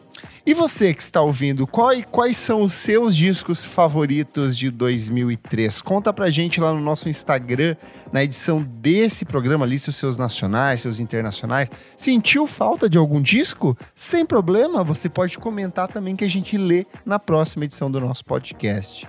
Maurício Amêndola, você que tem um nome de chocolate, não sei, um nome gostoso, amêndoa, com vontade de comer. Hoje ele tá seduzindo suas- Maurício. Suas tá, redes tá. sociais, onde as pessoas te encontram, o que, que você faz, onde as pessoas podem acompanhar o seu trabalho, principalmente suas dicas de hip hop rap. Eu, é o Mal Amêndola no Twitter, tudo junto. Mal Underline Amêndola no Instagram e principalmente acompanho o Monkey Bus, onde eu sou editor e tem muita gente foda trampando lá, muitas dicas, muitas matérias e tudo mais. É isso. É isso aí. Vamos pro próximo bloco do programa. Não paro de ouvir.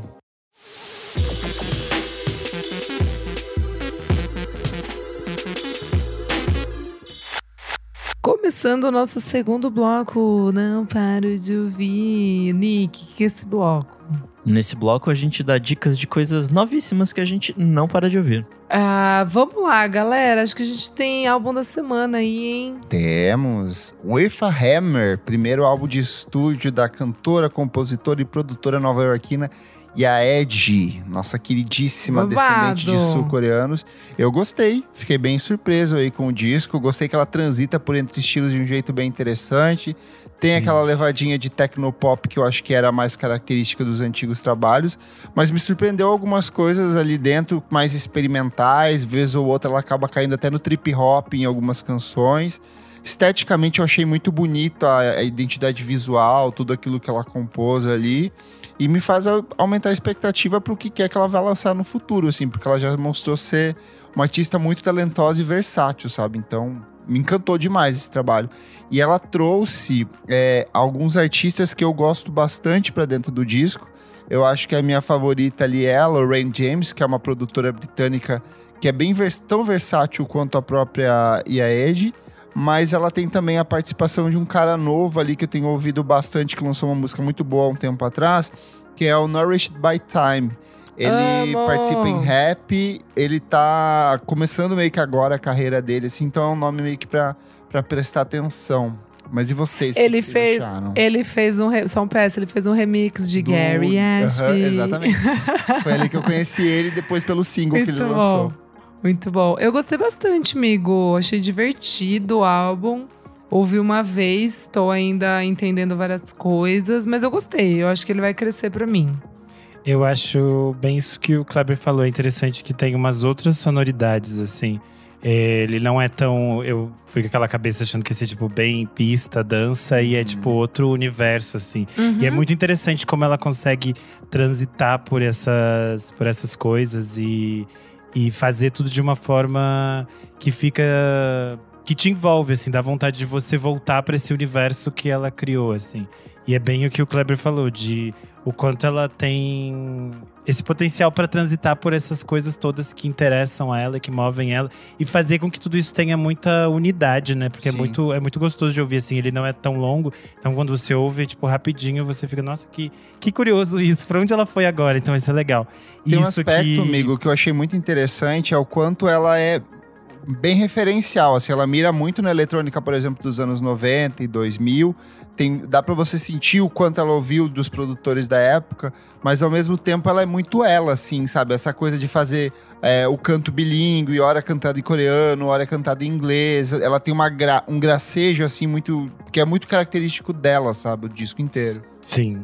Da, dessa coisa estética, tem, além de todos os clipes lindos que ela tem lançado, eh, eu achei fofo que ela fez no, em, em Nova York eh, uma banquinha de jornal para fazer o lançamento do disco. Se vocês entrarem lá no Instagram dela, tem as fotos. Aí é uma banquinha toda montada para com a estética das coisas do disco. Aí tem o disco ela tava assinando.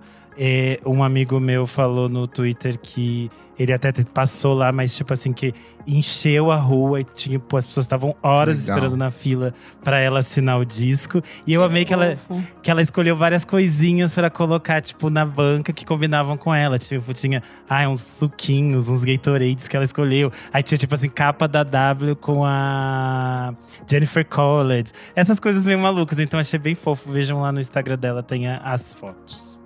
Arrasou. Vamos lá então, Nick. Bom, vamos lá que eu tenho algumas coisinhas hoje.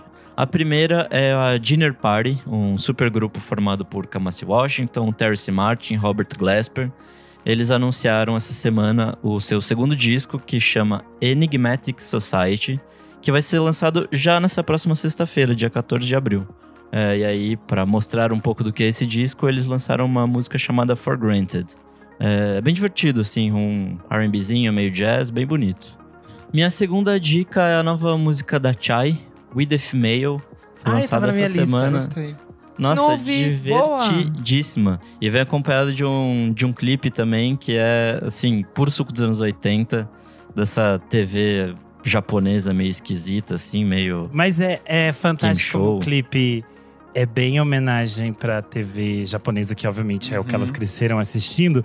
Mas Uhum. você olha, tipo, aquela bancada dos jurados poderia ser qualquer programa do Silvio Santos. Nossa, sim. Sim. Qualquer troféu imprensa. A cena que elas estão olhando os vídeos e daí tá a imagem recortadinha no canto, é basicamente arquivo confidencial do Faustão. É perfeito, assim. Todas aquelas referências é a mesma coisa que a gente fazia na TV brasileira dos anos 90, assim. Então é, é um clipe muito, muito bom. É maravilhoso. E a música também, muito boa. É, minha próxima dica é o Tui, com Be The One. é, produtor curitibano, né? Que a gente já cansou de falar dele aqui. E ele lançou essa nova musiquinha que tem um pezinho no house, assim. É, é- é bem bom, bem disco, bem dançante. Vale muito a pena. Se você gostou do disco que ele lançou esse ano, o Casto 9, ouça essa música que é muito bom. Minha próxima dica é uma banda chamada Witch, que eu conheci essa semana. Mas é uma banda da Zâmbia, de garage rock, rock psicodélico. Lá dos anos 70 e 80, que eles pararam de fazer coisas. E aí, 39 anos depois, eles voltaram para fazer um novo disco que chama Zango. E vai ser lançado no dia 2 de junho. É, essa música tem a participação da Sampa the Great. É bem boa, bem diferente, assim. É, é essa coisa meio, sei lá, é, Ty Seagull, só que com um tempero todo de, de batidas africanas e tudo mais. É uma coisa bem interessante, assim. Aí um pouco da história dessa banda é que eles fizeram uma campanha de relan- relançamento de um disco lá em 2011. Aí a partir disso eles voltaram a fazer alguns shows. E aí desde então eles não pararam então lançando material novo. Em 2019 eles lançaram um, um documentário que chama We Intend to Cause Havoc. Parece ser bem interessante, assim. Eu não vi ainda, mas é, quero ver. E Boa. minha última dica é o disco do London Brew, que é, Finalmente, enfim, aquele- eu não recomendei esse porque eu, eu esperei. Eu vou deixar o Nick citar isso. Esse é seu território. eu não ouvi outras coisas só pra ouvir esse disco, porque ele tem tipo uma hora e caralhada, assim, é muito gigante. Uma hora e meia, quase Mas, 90 enfim. de disco. É aquele projeto que a gente já falou tem um monte de gente da, da cena londrina de jazz, tipo Nuber Garcia, Shabaka Tom Hutchins, Skinner. Tom Skinner, é, Benji B, Theon Cross, só gente fodida. E aí eles resolveram fazer uma releitura maluca de um disco Amaro maluco também, Freitas, Zé Manuel. que é o Beaches Brew, do, do Miles Davis. Então, você pode esperar maluquices mil, assim, tipo... A primeira música, que eu acho que é uma péssima tipo de abertura, tem 25 minutos. Então... Ué, não É. gostas do jazz, minha criança? Não, eu gosto, É, mas eu acho Tá que aí esse reclamando disco, de tipo, música acelerada. Toma então 25 Tem que minutos na fumar um cabeça. negocinho e dar um play. É que eu acho que esse é o tipo de disco que... De fato, não vai ser pra todo mundo, assim. Você tem que estar numa pira muito certa pra ouvir esse disco e gostar. Para Tem que poucos e ser bons. apenas para entendidos, né? Não, eu, eu tenho um amigo que ama jazz. aí Eu falei pra ele, ô, ouve isso aqui. Dele até gosta de improviso e tal. Mas, porra, é- essa coisa aí de 25 minutos tá difícil, hein? Comentário ao vivo aqui, ó, do Pedro Carvalho. Ele falou: Beaches Brew também só tem músicas de 20 minutos ou mais. E é uma delícia, concordo. É, então, é que tem horas que, tipo, tudo se encontra ali, faz muito sentido, mas tem outras que parece que cada um tá tocando seu rolê separado. assim. Galera se passa um pouco. Aí nesses momentos que tudo se encontra é a coisa mais maravilhosa do mundo, mas o resto é tipo, ah, tá, e aí? Quando que, quando que vai ficar bom? Mas enfim, esse disco é maravilhoso, assim. é, eu gostei demais, assim, muito bom mesmo. Faz uma conta é. TikTok só pra lançar edit de disco de jazz, então. Música pode ficar com E- 7 em sped minutos. up. É isso. Vamos lá, Renan, Renan War, o que, que você traz? Bom, vamos lá. Ai, como eu sou conceitual, também vou começar nessa vibe. É, mas é mais um daqueles artistas que lança músicas com nomes gigantescos pro Renan ficar aqui sofrendo na hora de pronunciar. É, Ah. Saiu o single novo do Colin Stetson, chamado Ah, eu ia We- recomendar também. When We Were That What Wept for the Sea. É tipo um trava-língua do W. é, este nome que eu não repetirei é também o nome do disco que ele vai lançar no dia 12 de maio. Exato. É, pra quem não conhece o Colin Stetson, É meu é namorado. saxof- É o saxofonista gostoso de um bração. Joguem aí no Nossa. Google, Basta ver as de- imagens dele. Braço de fisteiro. Meu Deus E do céu. ele e um pulmão ótimo, porque a respiração dele é bafo. causa da- do, do instrumento que ele toca, ele toca saxofone. E ele fez as trilhas de muitos filmes que vocês provavelmente conhecem, mas vocês talvez só não estejam ligando o nome à pessoa. A Como Hereditário e o Menu. Isto, recente o menu. É, esta faixa de nome longo foi inspirada pela recente perda do pai dele. É uma faixa mais emotiva. É um pouco diferente do que ele tinha apresentado no disco do ano passado. Ele falou que, como ele perdeu o pai, ele estava numa fase meio estranha. Ele entrou em estúdio e gravou esse disco de forma muito rápida. E vai ser no dia 12 de maio, tô bem curioso. Se você me permite, que- amigo, eu separei o trecho aqui porque eu achei muito bonito o que ele falou. É, ele deu uma entrevista para o site The Quietus, que é especializado em música experimental. Ele disse o seguinte: Meu pai faleceu recentemente e eu escrevi isso para ele. Sou bastante disciplinado e tenho uma lista de coisas nas quais estou trabalhando a qualquer momento e há uma ordem no qual trabalho nelas. Isso não era algo esperado. Às vezes acontecem coisas na vida que não planejamos. Então parei tudo e escrevi esse disco. Achei muito bonito Ai, a fala. vontade de chorar agora. Enfim, Colin Stetson, eu acho que pra quem gosta de uma música mais experimental, a forma como ele usa o saxofone, todas as coisas, Essa é é muito quase interessante. transcendental, né? Essa é, essa é muito bonita, acho que é uma faixa muito bonita pra você colocar o foninho assim, ouvir, descobrir o trabalho do, do Colin Stetson. Arrasou. É, algo que tinha ficado pra trás, mas achei divertido, é o remix que a Pablo Vittar e o Brabo fizeram pra Pearls da Jess War. É, mais uma vez a piada gostei. de. A piada da música curta da Pablo Vittar é, faz sentido porque a faixa original tem 4 minutos e 3, o remix tem 2 minutos e 37. Mas ficou bem divertido, gosto quando a Pablo entra cantando inglês, acho que funciona super. é, na pista vai ser super divertido quando tocar e a Pablo entrar, a gente vai gritar, então achei bem divertido. E, e as outras coisas que eu tinha é, colocar aqui na minha lista, a gente comentou, falou junto. Mas a última coisa que eu vou trazer é um artista do Chile, que a quinta série que habita em nós vai Ai, ter que resistir, porque o nome tá bom, dele, o nome artístico dele é Pau. Se E é junta só ao Bilal, quem mais? O Pau e a Viroca. A Hiroca. Com a nossa Hiroca. É, a faixa que ele lançou recentemente chama La Fórmula Secreta. Pra você que não tem que jogar pau no Google, eu sempre lembro que o Kleber separa todos os links aqui embaixo, então você pode só clicar, gente. Você não vai cair nada em, em nada errado, tá? Você pode uma ver o pau na nossa playlist também, que vai estar lá. Vai estar na playlist que o Nick também prepara. Facinho pra você achar La Fórmula Secreta. É meio balada pop rock, assim, bem gostosinho pra quem gosta aquele mood é, indie pop chileno, aquelas coisas Alex and Wonders, todas aquelas outras coisas que eu vivo trazendo por aqui. Ele tá preparando o segundo disco dele, que vai sair ainda nesse primeiro semestre de 2023. Mas se vocês gostarem de La Fórmula Secreta e querem mais pau, vocês podem escutar o disco dele de 2020, Latência, que se chama Latência. E é, é ótimo também. Esqueçam que o nome é engraçado, porque a música é bem fofinha e os clipes são bem bonitos. Então, o pau direto do Chile. É isso. Saborosíssimo o pau, hein? Tô até vendo as fotos dele aqui. Um Que loucura! Klebers, o que que você traz? Bora lá, então. É, vou começar aqui por singles, porque os Tincoãs, maravilhoso grupo baiano e uma das principais influências para muitos artistas brasileiros, gravou em 1983 um disco que nunca foi lançado. E esse trabalho vai sair agora. O disco se chama Canto Coral Afro-Brasileiro. Ele contou com o suporte do Coral dos Correios e Telégrafos do Rio de Janeiro, então dá para ver como isso é uma coisa muito antiga. E para preparar o terreno, eles soltaram essa música que se chama Oiapepe Oiabá. Ela tá saindo pelo selo Sanzala e conta com o suporte do Natura Musical. Então, logo mais, é raridade é, vindo aí.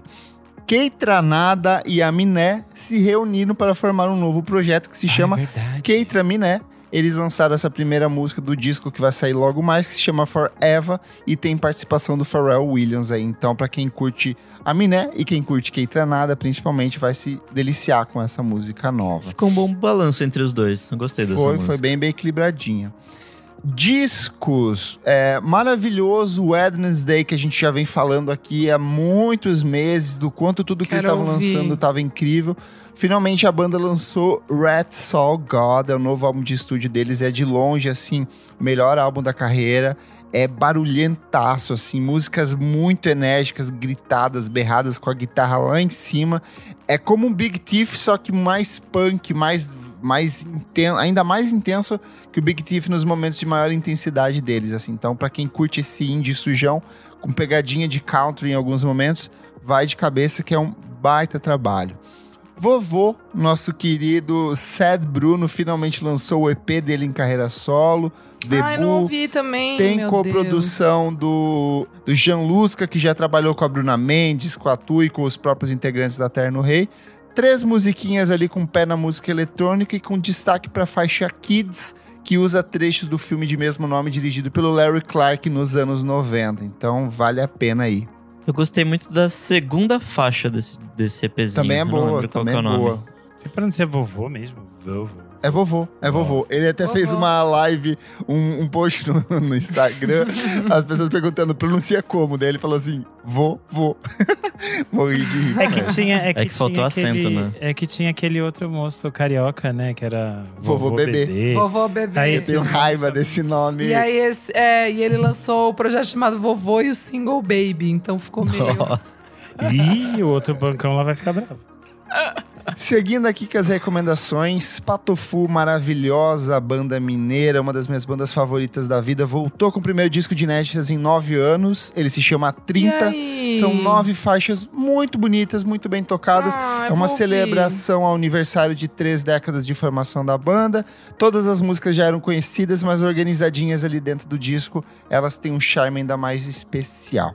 É tão bonito ver como o Patufu, 30 anos, se mantém tão sólido, né? Tem uma discografia tão bonita que você fica assim, o sonho de muitas tem uma discografia assim, com qualidades e bom senso. Eu acho maravilhoso, porque ela começa numa coisa totalmente experimental, assim, na década de 1990, nos discos bem malucos. é, e aí eles vão pra uma coisa mais con- contida, mais, mais bem estruturada na década de 2000, ali, que eu acho que é a minha fase favorita deles. Mas continua, assim, se reinventando disco após disco. Então é mais, mais um trabalho especialíssimo aí da discografia da Sim. banda. João Gilberto teve mais um relançamento de velho aí. O João Gilberto teve o disco Relicário, João Gilberto ao vivo no Sesc de 1998, lançado pelo selo Sesc, dá pra você ouvir de graça no selo Sesc digital. Um, um resgate assim historiográfico absurdo. Eles pegaram uma fita DAT lá dos anos 90, que era um registro dessas, da apresentação dele no Sesc Vila Mariana. A Bebel Gilberto fez a direção artística ali, então to- houve todo um processo de restauro desse material. A, a mixagem tá excelente, inaugura esse projeto Relicário, que é um projeto do Sesc que vai relançar algumas apresentações históricas e eu imagino que eles devem ter muita coisa fantástica para mostrar aí. O disco chega nas plataformas de streaming no dia 26, mas você já pode ouvir de grátis lá no selo Sesc. E ainda, e ainda saiu um bate-papo mediado pela Roberta Martinelli, que conta um pouco da história de como eles resgataram esse, esse áudio, de como foi todo esse processo. A Roberta Martinelli conversa com o Zé Miguel Wisnik, o Renato Braz e o Danilo Miranda.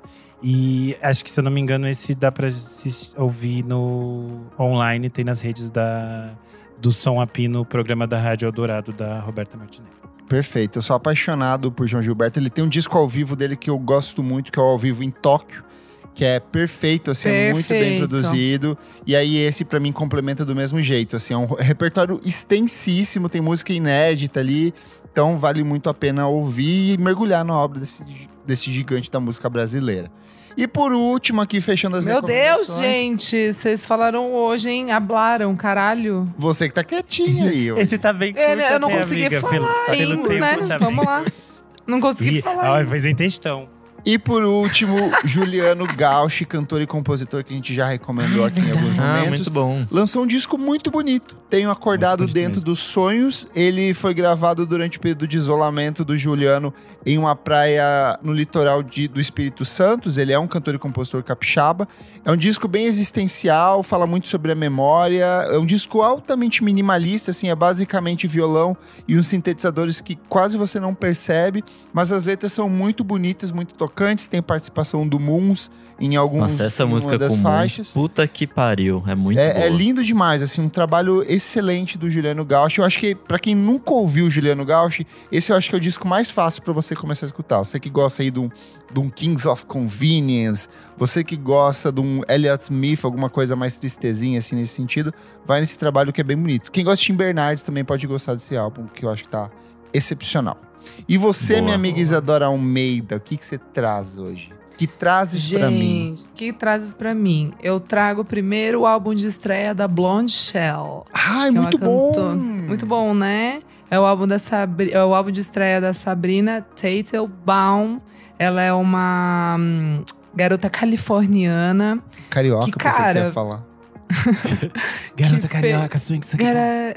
É isso.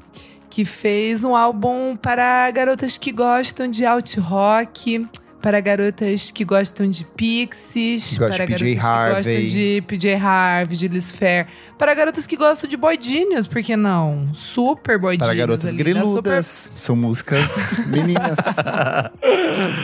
Ah, Ai, muito bom. É, achei bem divertido, assim, e ouvi também, tipo, uma semana depois do Boy Genius, foi gostoso, assim, sabe? Tipo, meio que veio uma coisa, ai, garotas fazendo rock, uh, guitarras, bem gostosinho. Aí eu curti. Mas eu gostei bastante também. Mas o álbum que eu não paro de ouvir mesmo é o álbum de estreia da banda francesa Oracle Sisters. A banda é, ela é baseada em Paris e ela é formada pelos amigos Lewis Lazar, o Christopher Willett e a finlandesa Julia Johansen. Gente, pra quem gosta de Whitney, quem gosta de. uh, Deixa eu ver. Ah, quem gosta de MGMT sem muito ácido. é, tem um pouquinho de folk ali. É bem bonito esse álbum. O álbum chama Hydronism. Eu sei que eles passaram um tempo numa ilha grega. E eu suponho que seja a Hydra. Mas Devem eu não ter dado consegui muitos achar. beijos lá, né? Com certeza. Mas eu não consegui. é, velho. Não consegui é, confirmar se é isso, mas eu suponho que seja, né?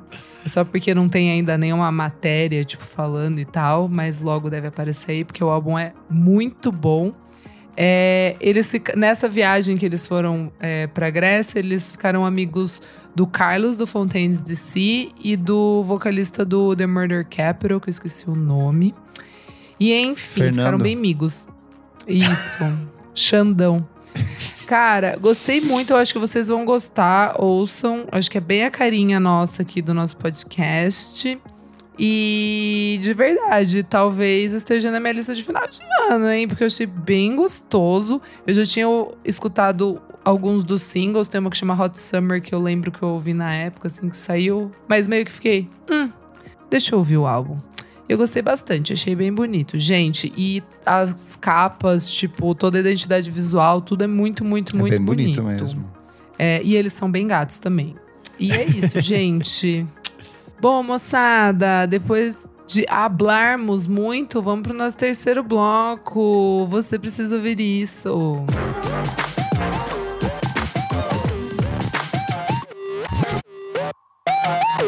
Chegamos então ao nosso terceiro e último bloco. Você precisa ouvir isso. Nick Silva, o que é este bloco? Nesse bloco a gente pode dar dicas de qualquer coisa que pode ou não ser relacionado ao mundo da música. Qual a sua dica especial de hoje? Uma dica especial para lugares especiais. É, como eu venho falando há várias semanas, quem não tem dica, recicla dica. Então eu vou Lá contar aí, ó o golpe, reciclagem, ó o hein? Ô, Greta Thunberg aí, reciclando tudo. Esse aqui é o, é o nosso ESG do, do podcast do FSM. A gente está reciclando para o bem do meio Eu não ambiente. tô reciclando, não, gente. Eu tô Eu trazendo, tô produzindo sempre coisas novas. hoje. É. Ted Lasso voltou para a sua terceira temporada. Ai, amigo, eu ia dar. Vamos junto então. Muito Vamos. bom. É, eu só assisti o primeiro episódio ainda, mas Ah, enfim, tá. Ted, Ted Laço é aquele rolê do ursinhos Delicinha. carinhosos para adultos, Ai, porque ele ganha as batalhas com camaradagem, sendo gente boa. É, é maravilhoso. Enfim, não sei mais o que falar. Fala, Isa. Ai, gente, tá uma Desiste no meio da. Tá be- de- desistiu. Gente, eu vou emendar aqui, pegar carona, porque eu ia dar também. Temporada nova. É, nosso menino Ted Laço tá mais, como eu posso dizer, pensativo. É, a gente entende que ainda vai rolar muito. hum, é, como eu posso dizer? Vai rolar muitas coisas ligadas à parte emocional dele, tipo, a vida pessoal dele. Eu acho que talvez vai refletir um pouco no lado dele profissional, que é sempre pra cima, é sempre esperançoso e tal, que é a grande mensagem do Ted Lasso, né? Pra gente, tipo, né, believe, né? Continuar sempre acreditando, famosa, famosa fé, menina de fé. É, mas eu tô gostando bastante, porque não tá tão pataquada, assim, que é divertidão, tá também um pouco mais reflexivo, pelo menos, né, até agora. Acho que até neste gostando- momento já lançaram três episódios. Acho que quatro não, amigo. Quatro? Acho que eu já. Acho que, acho que sim. Tô meio perdida. Enfim, gente, tá uma delicinha. Quem, quem nunca viu Ted Laço, assista. Tipo, começa a assistir. É muito legal, de verdade. Quem é, tá procurando uma série mais de boas, assim, sem muito conflito, essa série é perfeita. Muito bom. I don't Caiu no to laço, no laço do meu amor. Tô cheio, tô amarrado. Que meu coração isso, se entregou.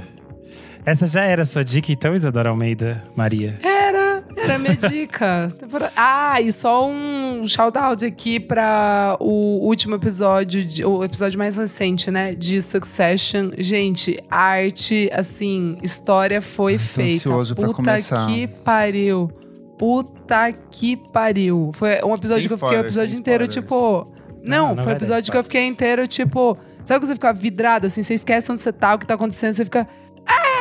"Ah!" Gente, muito bom mesmo. Arte. Eu tô arte. seguindo com foi to- White Lotus. Tô gostando. Tô Nossa, gostando. me- muito bom, né? Chegou Muito no episódio E- 3, eu gostei demais. Ah, Não, você é muito- assistiu as não, Lotus. chorou. Por isso que você É, cantou na hora tá- que eu falei I don't watch Ted Lasso. Você não chegou nessa parte ainda. Não chegou, não chegou, não chegou. é, cara, mas assim. Succession, esse último episódio foi todo gravado em filme, gente. Eu fiquei em choque, porque além de ser um babado babadeiro, não posso falar muito, né? Babado, Mas, tipo, babadão, babadaço. babadaço. Mas como diria a Renan, Renan Guerra, os roteiristas e o diretor, eles barbarizaram. tipo assim, tudo super ensaiado. É, eles falaram que eles gravaram, tipo, meio como, é, no- como se fosse uma sequência só, mas claro que não foi uma sequência, porque, né, tipo, acho que filme roda 10 minutos e daí já tem que trocar a, a, a, a bobina É. do filme. Mas enfim, tipo, muito arte mesmo, gente. Eu fiquei meio em choque, assim. Muito a mais, muito a mais. É isso.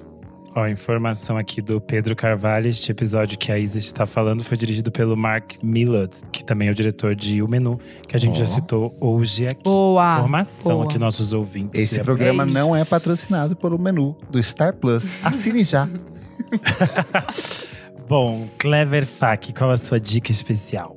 Sigo é, viciado no disco do JPEG Mafia e do Danny Brown e agora estou vasculhando os samples que o, o JPEG usou para a produção do disco e esbarrei uma cantora, compositora e dubladora japonesa que eu já tive contato em outros momentos, mas eu nunca tinha parado para descobrir que ela tinha uma carreira artística, que é a Maya Sakamoto. Ela é bastante conhecida pelas dublagens dela em animes como Cowboy Bebop, Naruto, Ghost in the Shell. Ela tem uma carreira artística muito prolífica. Ela se estende ali desde o começo dos anos 90 até ano passado ela estava lançando discos. Vou recomendar que vocês ouçam o primeiro trabalho de estúdio dela, Grapefruit, que é da onde vem um dos sepos que eles usaram nesse álbum. É uma pegada meio Cocktail Twins, meio Cranberries, é um pop rock assim bem gostosinho com leite, é, é, leite city pop, assim, então tem aquele refinamento que é bastante característico dos discos de música japonesa dessa, dessa época, e é uma boa forma de mergulhar no trabalho dessa cantora que eu achei sensacional, Maya Sakamoto. E por fim, eu não sei se vocês estão familiarizados com um serviço de streaming chamado Mubi. Ah, Mubi. Conheço um Mubi. pouquinho. Então, eu. Aquela eu bebida decidi... de Mup, é esse? Exato, isso. É isso. Eu decidi assinar o MUBI pra assistir. É a Mubi o gênero dela. Tá bom. É Eu- verdade. É, eu sei. Eu assinei o. Eu assinei a MUBI pra assistir o Holy Spiders, que era um filme que o Renan já havia recomendado, então estou curtindo, estou gostando de ver as coisinhas que tem por lá. Mas principalmente eu acabei assistindo um filme que eu nunca tinha assistido, que era o Clímax, do Gaspar Noé. É um diretor que eu gosto bastante, apesar de Ah, altas. como ela é índia, ela não assistiu na Netflix, ela assistiu na Mubi. Na MUBI, sou Só totalmente. que saiu da. Netflix. E eu gostei demais, eu fiquei muito surpreso. Já tinha visto trechos, principalmente da cena de abertura, que viralizou bastante no TikTok. Olha ele aí de novo. E Porque o resto das cenas não pode ser compartilhado no Nossa, o TikTok. resto das Senão sua é conta é, crime. banida. Você é preso se você compartilhar o resto das cenas assim. Recomendo às pessoas que assistam sem pesquisar nada, sem ler nada. E principalmente porque a trilha sonora vai de Daft Punk a Aphex Twin, assim. Então é um puro creme da música eletrônica, principalmente eletrônica francesa ali do, do final dos anos 90, que é onde o filme é ambientado. Terrorzaço, altos gatilhos, já aviso aqui. Cena de estupro, uso de drogas, incesto. Então, se você Incêndio. incêndio, assassinato de criança. Então, se você tem algum problema com algum desses tópicos, Meu talvez Deus. você passe longe desse filme. Mas se você quiser embarcar, é um filme muito bem dirigido. A câmera desse filme assim, é uma coisa. Nossa, ótimo. Uau! Eu amo o Enter the Void, mas esse eu acho que tá rivalizando ali como meu favorito do Gaspar Noé. E você, meu amigo cinéfilo Renan Guerra? Ah, estive mais cinéfila do que nunca. E hoje a minha dica é um filme brasileiro que estreou, está em cartaz nos cinemas. Então segue aquela dica de sempre: tente ver no cinema, ajude no cinema. Este se chama Noites Alienígenas, do Sérgio de Carvalho. É um filme do Acre. É o primeiro filme acriano a ter um. Primeiro longa-metragem acriano a ter, ter uma grande produção. Não uma grande produção, né? Uma produção dentro do cinema brasileiro. Um, ter um lançamento nos cinemas eh, do país todo. Eh, então vale a pena você apoiá-lo, apoiá-lo. Eh, eu não tinha lido muita coisa sobre o filme, e aí eu fui ver, tipo assim, sexta-feira à noite. Não, quinta-feira à noite. É, véspera de feriado, vamos assistir um filminho. Aí saí um pouco destruída do filme, porque ele é um pouco triste. Mas ele acompanha três amigos e como.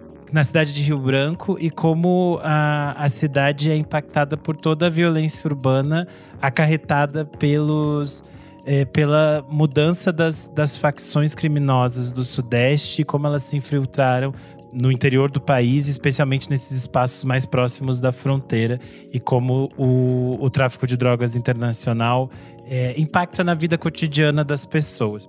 É, são três protagonistas, então, e um deles é a Gleice Damasceno, que é conhecida por muitos pelo, por ter ganhado o Big Brother Brasil. E os outros dois é um menino chamado Adanilo, que faz aquela série é, Cidade Invisível da Netflix. Talvez o rosto de dele não seja, é, seja conhecido de muitos. E o outro chama Gabriel Knox. É, o Gabriel Knox foi premiado com o Kikito de melhor ator no Festival de Gramado ano passado. E o Adanilo foi, recebeu uma menção honrosa. E eu acho que essas premiações fazem muito sentido porque eles são, tipo, é a espinha dorsal do filme, assim.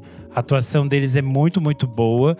Então acho que vale ficar de olho nesses dois nomes. Além deles, o filme tem participação do Chico Dias e da Joana Gattes, que também estão excelentes. É um filme meio, tipo, em alguns momentos ele fica meio barra pesada, porque o tópico é, é, é barra pesada, mas acho que é algo super interessante. E o Sérgio de Carvalho parece que é, que é o diretor, também vai dirigir agora um filme sobre o Chico Mendes. Então também acho que é um nome interessante para se ficar de olho. Mas acho que vale vocês conferirem Noites Alienígenas no cinema. É isso.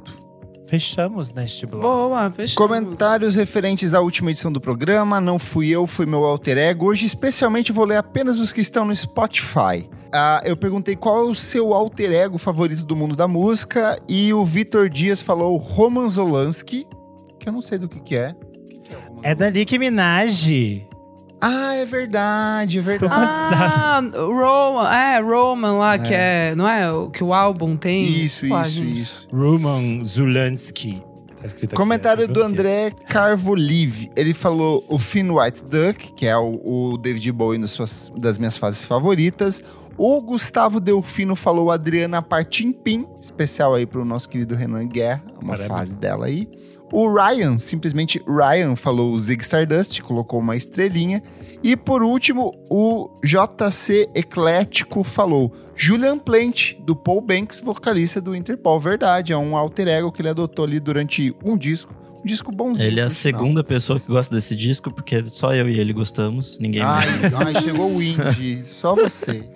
Ele não Boa. é mais tão indie, Kleber. Ele não gosta mais tanto de free jazz.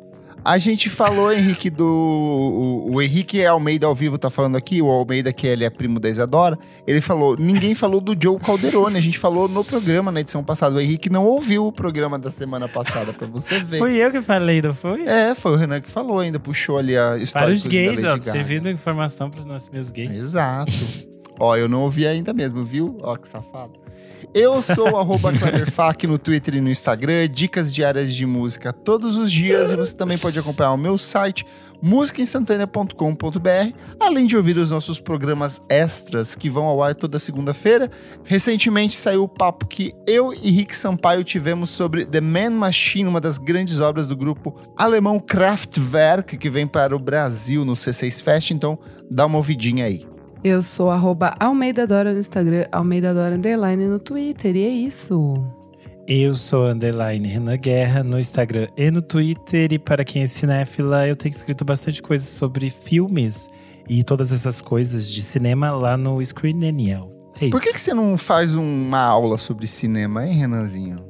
Eu É isso, acho. que eu vou, é isso que eu vou fazer logo, logo. Logo vem informações aí, ó. No semana, episódio de semana que vem eu conto tudo para os meus apoiadores. Boa. Boa. Eu sou arroba Nick Andrade Silva no Twitter, Nick Silva no Instagram. E é isso aí. Se você quiser ouvir músicas muito indies que ninguém nunca ouviu, siga as playlists do Nick. Ele Puta é que mu- pariu, sério.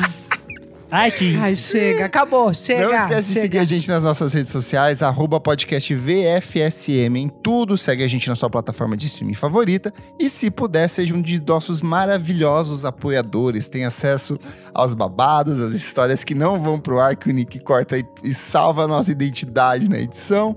E você participa aqui ó, da gravação ao vivo como o Jefferson Kozenieski, o Henrique Almeida, que foi pego no pulo aqui, que não estava ouvindo os programas, o Gabriel Benevides, o Valmor Viana, o Pedro Carvalho, Fabrício Neri, Beatruzes, Tuane Malman e Guilherme Murozaki. Que nome chique, parece que é o nome de um diretor de filmes japonês. É isso aí. Ou é Muito obrigado pela sua escritor, né? audiência. Escritor de Escritor, filosofia. é verdade. Murakami. É, Murakami. Muito obrigado pela sua audiência e até a próxima edição. Tchau, tchau! Tchau. Tchau.